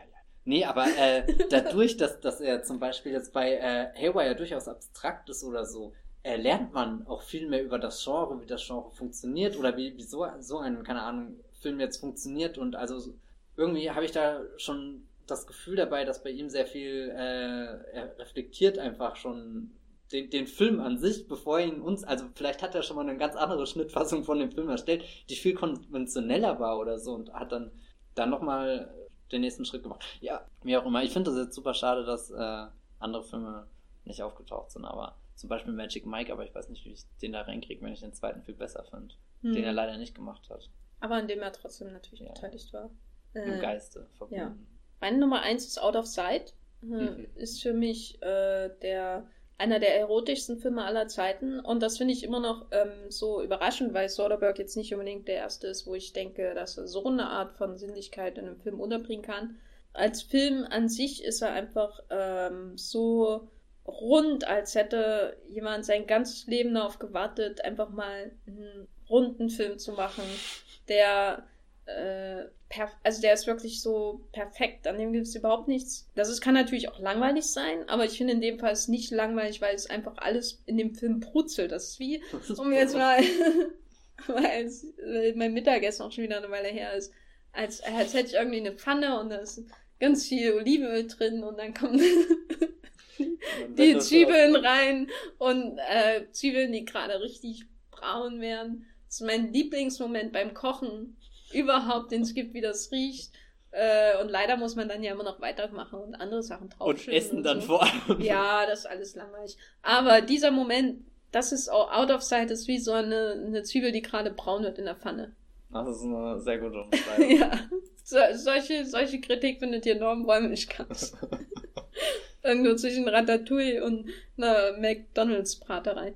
Äh, ja, nee, also es ist wirklich ein, für mich ein perfekter Film der so unglaublich sinnlich ist und spaßig und abwechslungsreich und perfekt gecastet und hat das Emma Leonard äh, Michael Keaton Universum aufgebaut mit äh, äh, ihm in Out of Sight und äh, Jackie Brown. Und ich werde es nie vergessen diese ich glaube es ist Dennis Farina der das sagt. Und fragt Michael Keaton haben Sie da auch ein T-Shirt wo Undercover draufsteht ist einer meiner Lieblingssprüche, die ich nie im Alltag unterbringen kann. Weil ich offensichtlich den falschen Beruf habe. Ja. Äh, wenn ich immer in Café sitze und warte, dass ein Killer kommt. Mhm. Matthias, was ist deine Nummer eins? Ähm, na, hier kann ja nur ein Film stehen, der O als ersten Buchstaben hat und eine, äh, eine Zahl, die zweistellig ist. Oh. Und du musst jetzt raten, welcher. Äh, warte, ich überlege, welche Danny Boyle-Filme so. Nein, äh, ich finde es super schwer zu entscheiden, welchen Oceans-Film ich hier hinsetzen soll. Ich finde es nicht schwer. Was ja, du, du hast ja schon hier dein, na, einen Oceans-Film. hier steht stellvertretend der erste, aber ich finde, die in ihrer Gesamtheit ist das für mich eine. Ich bin ein sehr großer Freund von, von dem Trilogie-Konzept. Ich finde irgendwie so erzählerisch hat das ganz viele schöne poetische Dinge, allein, dass man es so schön in der Mitte teilen kann und dann irgendwie so spiegeln kann, wobei ich dann auch irgendwie meiner, meiner naiven Vorstellung als Jugendlicher beraubt wurde und je älter ich wurde, gemerkt habe, dass Fluch der Karibik 4 und 5 reale Dinge sind, die existieren und, und diese perfekte Trilogie oder so, äh, was auch immer. Äh, aber Oceans hält ja bisher noch stand, eine Trilogie zu sein und ich, ich weiß nicht, die, die haben mich schon auf so vielen verschiedenen äh, Phasen in meinem Leben begleitet und aber immer auf andere Art und Weise irgendwie. Am Anfang waren halt da diese Filme, die 20.15 Uhr im, im Programm kamen, auf ProSieben höchstwahrscheinlich, die auch irgendwie Leute in der Schule gesehen haben, über die man reden konnte. Später habe ich mir die dann mal auf DVD gekauft und war total äh, irritiert, wie, wie, äh, wie, wie un, äh, wie, wie sperrig die teilweise erzählt sind. Also so wie, wie komplex das, das verstrickt ist und so. Und jetzt, als ich sie das letzte Mal nochmal gesehen habe, weiß nicht, war, war da nur, nur das Bedürfnis, da sofort äh, von, von jedem komischen Frame ein, ein, Foto zu, äh, ein Foto, um Gottes Willen. Mit deinem Handy vom. ein Screenshot zu machen mit meinem iPhone hier und dann, daraus ein uh. Film. Nee, Quatsch. Ähm, zum Beispiel hier im zweiten Teil, wenn Brad Pitt am Anfang aus dem Haus rausspringt und dann dieses Bild einfriert. Ich habe da schon so lange drüber nachgedacht, seit ich den Film das erste Mal gesehen habe. Und das erste, was ich mir dachte, um Gottes Willen, das ist jetzt das, das der Moment, wo du deinen Titel einblenden lässt. Und so, so, das, das soll der Moment sein, was er nicht mal scharf. Und und keine Ahnung, irgendwie, ähm, und jetzt sitze ich da und bewundere das einfach nur und denke mir, das ist halt irgendwie so, so, so, so, so der perfekte Moment, der wahrscheinlich auch Soderbergh selbst nur zufällig im Schneideraum begegnet ist und den er, den er sicherlich nie so geplant hat, dass, dass er genau diese, diese im Sprungbewegung und, und keine Ahnung einfällt, ja. Und Ocean's Eleven ist auch einer der Filme, wo ich am Ende immer wieder da sitze und äh, begeistert bin, dass er aufgeht, dass das also so nicht äh, der der der der der äh, der der Heist an sich aufgeht, der ist natürlich auch schon sehr schön. Und wenn ich konstruiert meine, äh, dann meine ich auch nicht äh, von von der Plot ist jetzt mega krass wie jetzt äh, zum Beispiel das Nolan in Inception macht, der keine Ahnung wo wo du dieses, dieses äh, in Anführungsstrichen dieses Mindfuck-Gefühl hast oder so, sondern auch äh, wie wann, wann die Figuren in die Räume laufen, wie der, wie der Raum immer voller wird, wie du irgendwie in einen Raum geworfen bist, wo irgendjemand ganz am anderen Ende das Reden anfängt und du erstmal suchen musst, wer denn da jetzt redet, wie diese Dialoge so flüssig von, von in der Szene angefangen ins, ins Off übergleiten zum, zum Erzähler auf einmal werden, wie, wie, wie die, die ganze Zeit äh, hier ihren was auch immer Sprech haben, ihren so, so teilweise ein bisschen Slang und, und einfach Genuschel und, und ihre, ihre Sprache, die nur aus fancy Wörtern besteht und irgendwie bist du dir selbst nicht sicher, wissen sie gegenseitig überhaupt, was das bedeutet. Also so, er, er schafft da sogar ein familiäres Umfeld und das ist echt was, äh, du hast das vorhin schon ganz kurz bei Claire Foy erwähnt, dass er sonst eher nicht so, so interessiert an seinen Figuren ist oder dass es sehr schwer ist, da an seine Figuren ranzukommen und bei den Oceans hat er halt tatsächlich eine, eine Familie geschaffen und das ist auch dann tatsächlich der Grund, warum ich den dritten so überragend finde, also nicht nur, weil er da seine, seine ganzen stilistischen Sachen total ins Ab Absurde steigert, sondern auch, weil, weil diese Oceans-Familie da zu Ende gedacht wird oder, oder die, wirklich dieses abschließende Kapitel erhält mit, mit, der, mit dem Schicksalsschlag gleich am Anfang, wo Ruhm hier über den äh, Tisch gezogen wird von, von diesem echt widerlich geilen äh, El Pacino-Bösewicht, der, der so braun ist und, und durch den, den, den, äh, den, den, den überfiltert, das überfilterte Bild noch, noch mehr so aussieht, als verbringt er eigentlich nur seine Zeit im, im Sonnenstudio und so. Und, ähm, ich hätte nie gedacht, dass ich irgendwann hier sitzen werde und so über diese Oceans-Filme schwärmen würde. Ich hätte auch nie gedacht, dass ich, also als du vorhin sagtest, wir machen eine Top 5, äh, dachte ich, ich finde bestimmt einen anderen Oceans-Film, äh, einen anderen Soderbergh-Film, den ich, den ich jetzt hier nenne, aber es ist ähm, definitiv einer der Oceans, vermutlich der elfte. Wenn am Ende sie dastehen und Claire de Lune kommt, das ist schon ein, ein ganz, ganz, ganz großer Kinomoment. Auch irgendeiner, der mich damals schon erahnen hat lassen, was ein Kino mit Frank Sinatra oder so bedeuten könnte. Obwohl ich noch keinen blassen Schimmer damals hatte, wer Sinatra ist, was der für Filme gemacht hat, wie sich damals diese, diese Zeit des Kinos angefühlt hat oder so. Ja. Und er ist natürlich unfassbar cool. Das ist meine äh, leidenschaftliche Oceans-Verteidigung. Nimm das, der 13. ist super. Ich nehme den anderen Teil gern an, äh, mit dem 13. Jahren werde ich vielleicht auch nochmal wieder schauen. Du, du wirst zittern und dich fragen, warum, Jenny, warum war ich die ganze Zeit so stur und hab mich nicht auf Ich, ich, ich rede mich auch immer selbst mit meinem Namen an. Machst warum, Jenny, warum warst du so stur? Ich mache das tatsächlich manchmal. Super ja. weird, oder? Ja, reden wir lieber nicht drüber. äh, ich kann dich da eine Klinik verweisen, die hilft dir da weiter. Ah.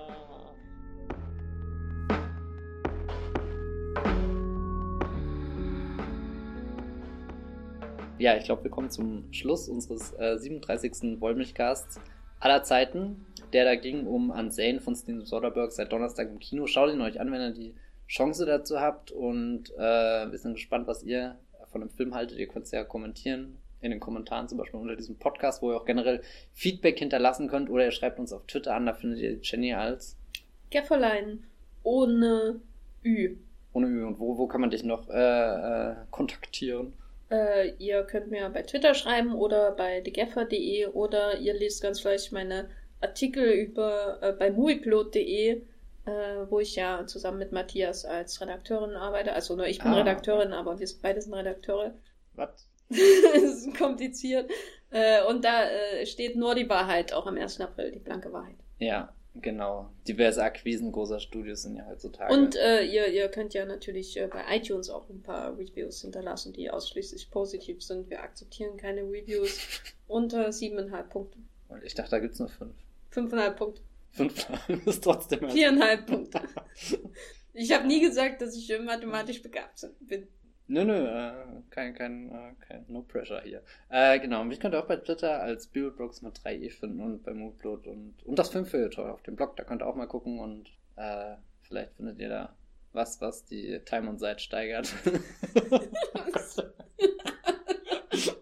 Wir haben so viel Leidenschaft bei unserer Arbeit.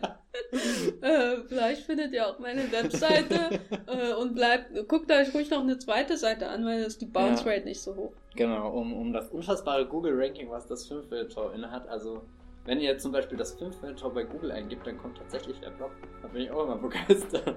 Ja, das hast du gut gemacht. Ja, das werden auch viele, schon... viele googeln. Ja. Genauso viele wie The Gaffer googeln, um zum Filmblog zu kommen. The Gaffer. Ja, aber der ist ja schon in den Sphären der Filmlogosphäre Oder angekommen. viele Leute, die sich denken, wie heißt wohl ein guter Filmpodcast? Der Wollmilchcast. Ah, da war doch was. Das ja. kann, nur, kann nur ein Titel sein. In diesem Sinne, äh, gehabt euch wohl. Ciao. Tschüss. Der Wollmilchcast wird produziert von Matthias Hopf und Jenny Jecke. Unser Intro und Outro stammt aus dem Song Slam Canto von Kai Engel. Ihr könnt den Podcast bei allen gängigen Apps abonnieren und wir freuen uns über Kommentare und Bewertungen bei iTunes.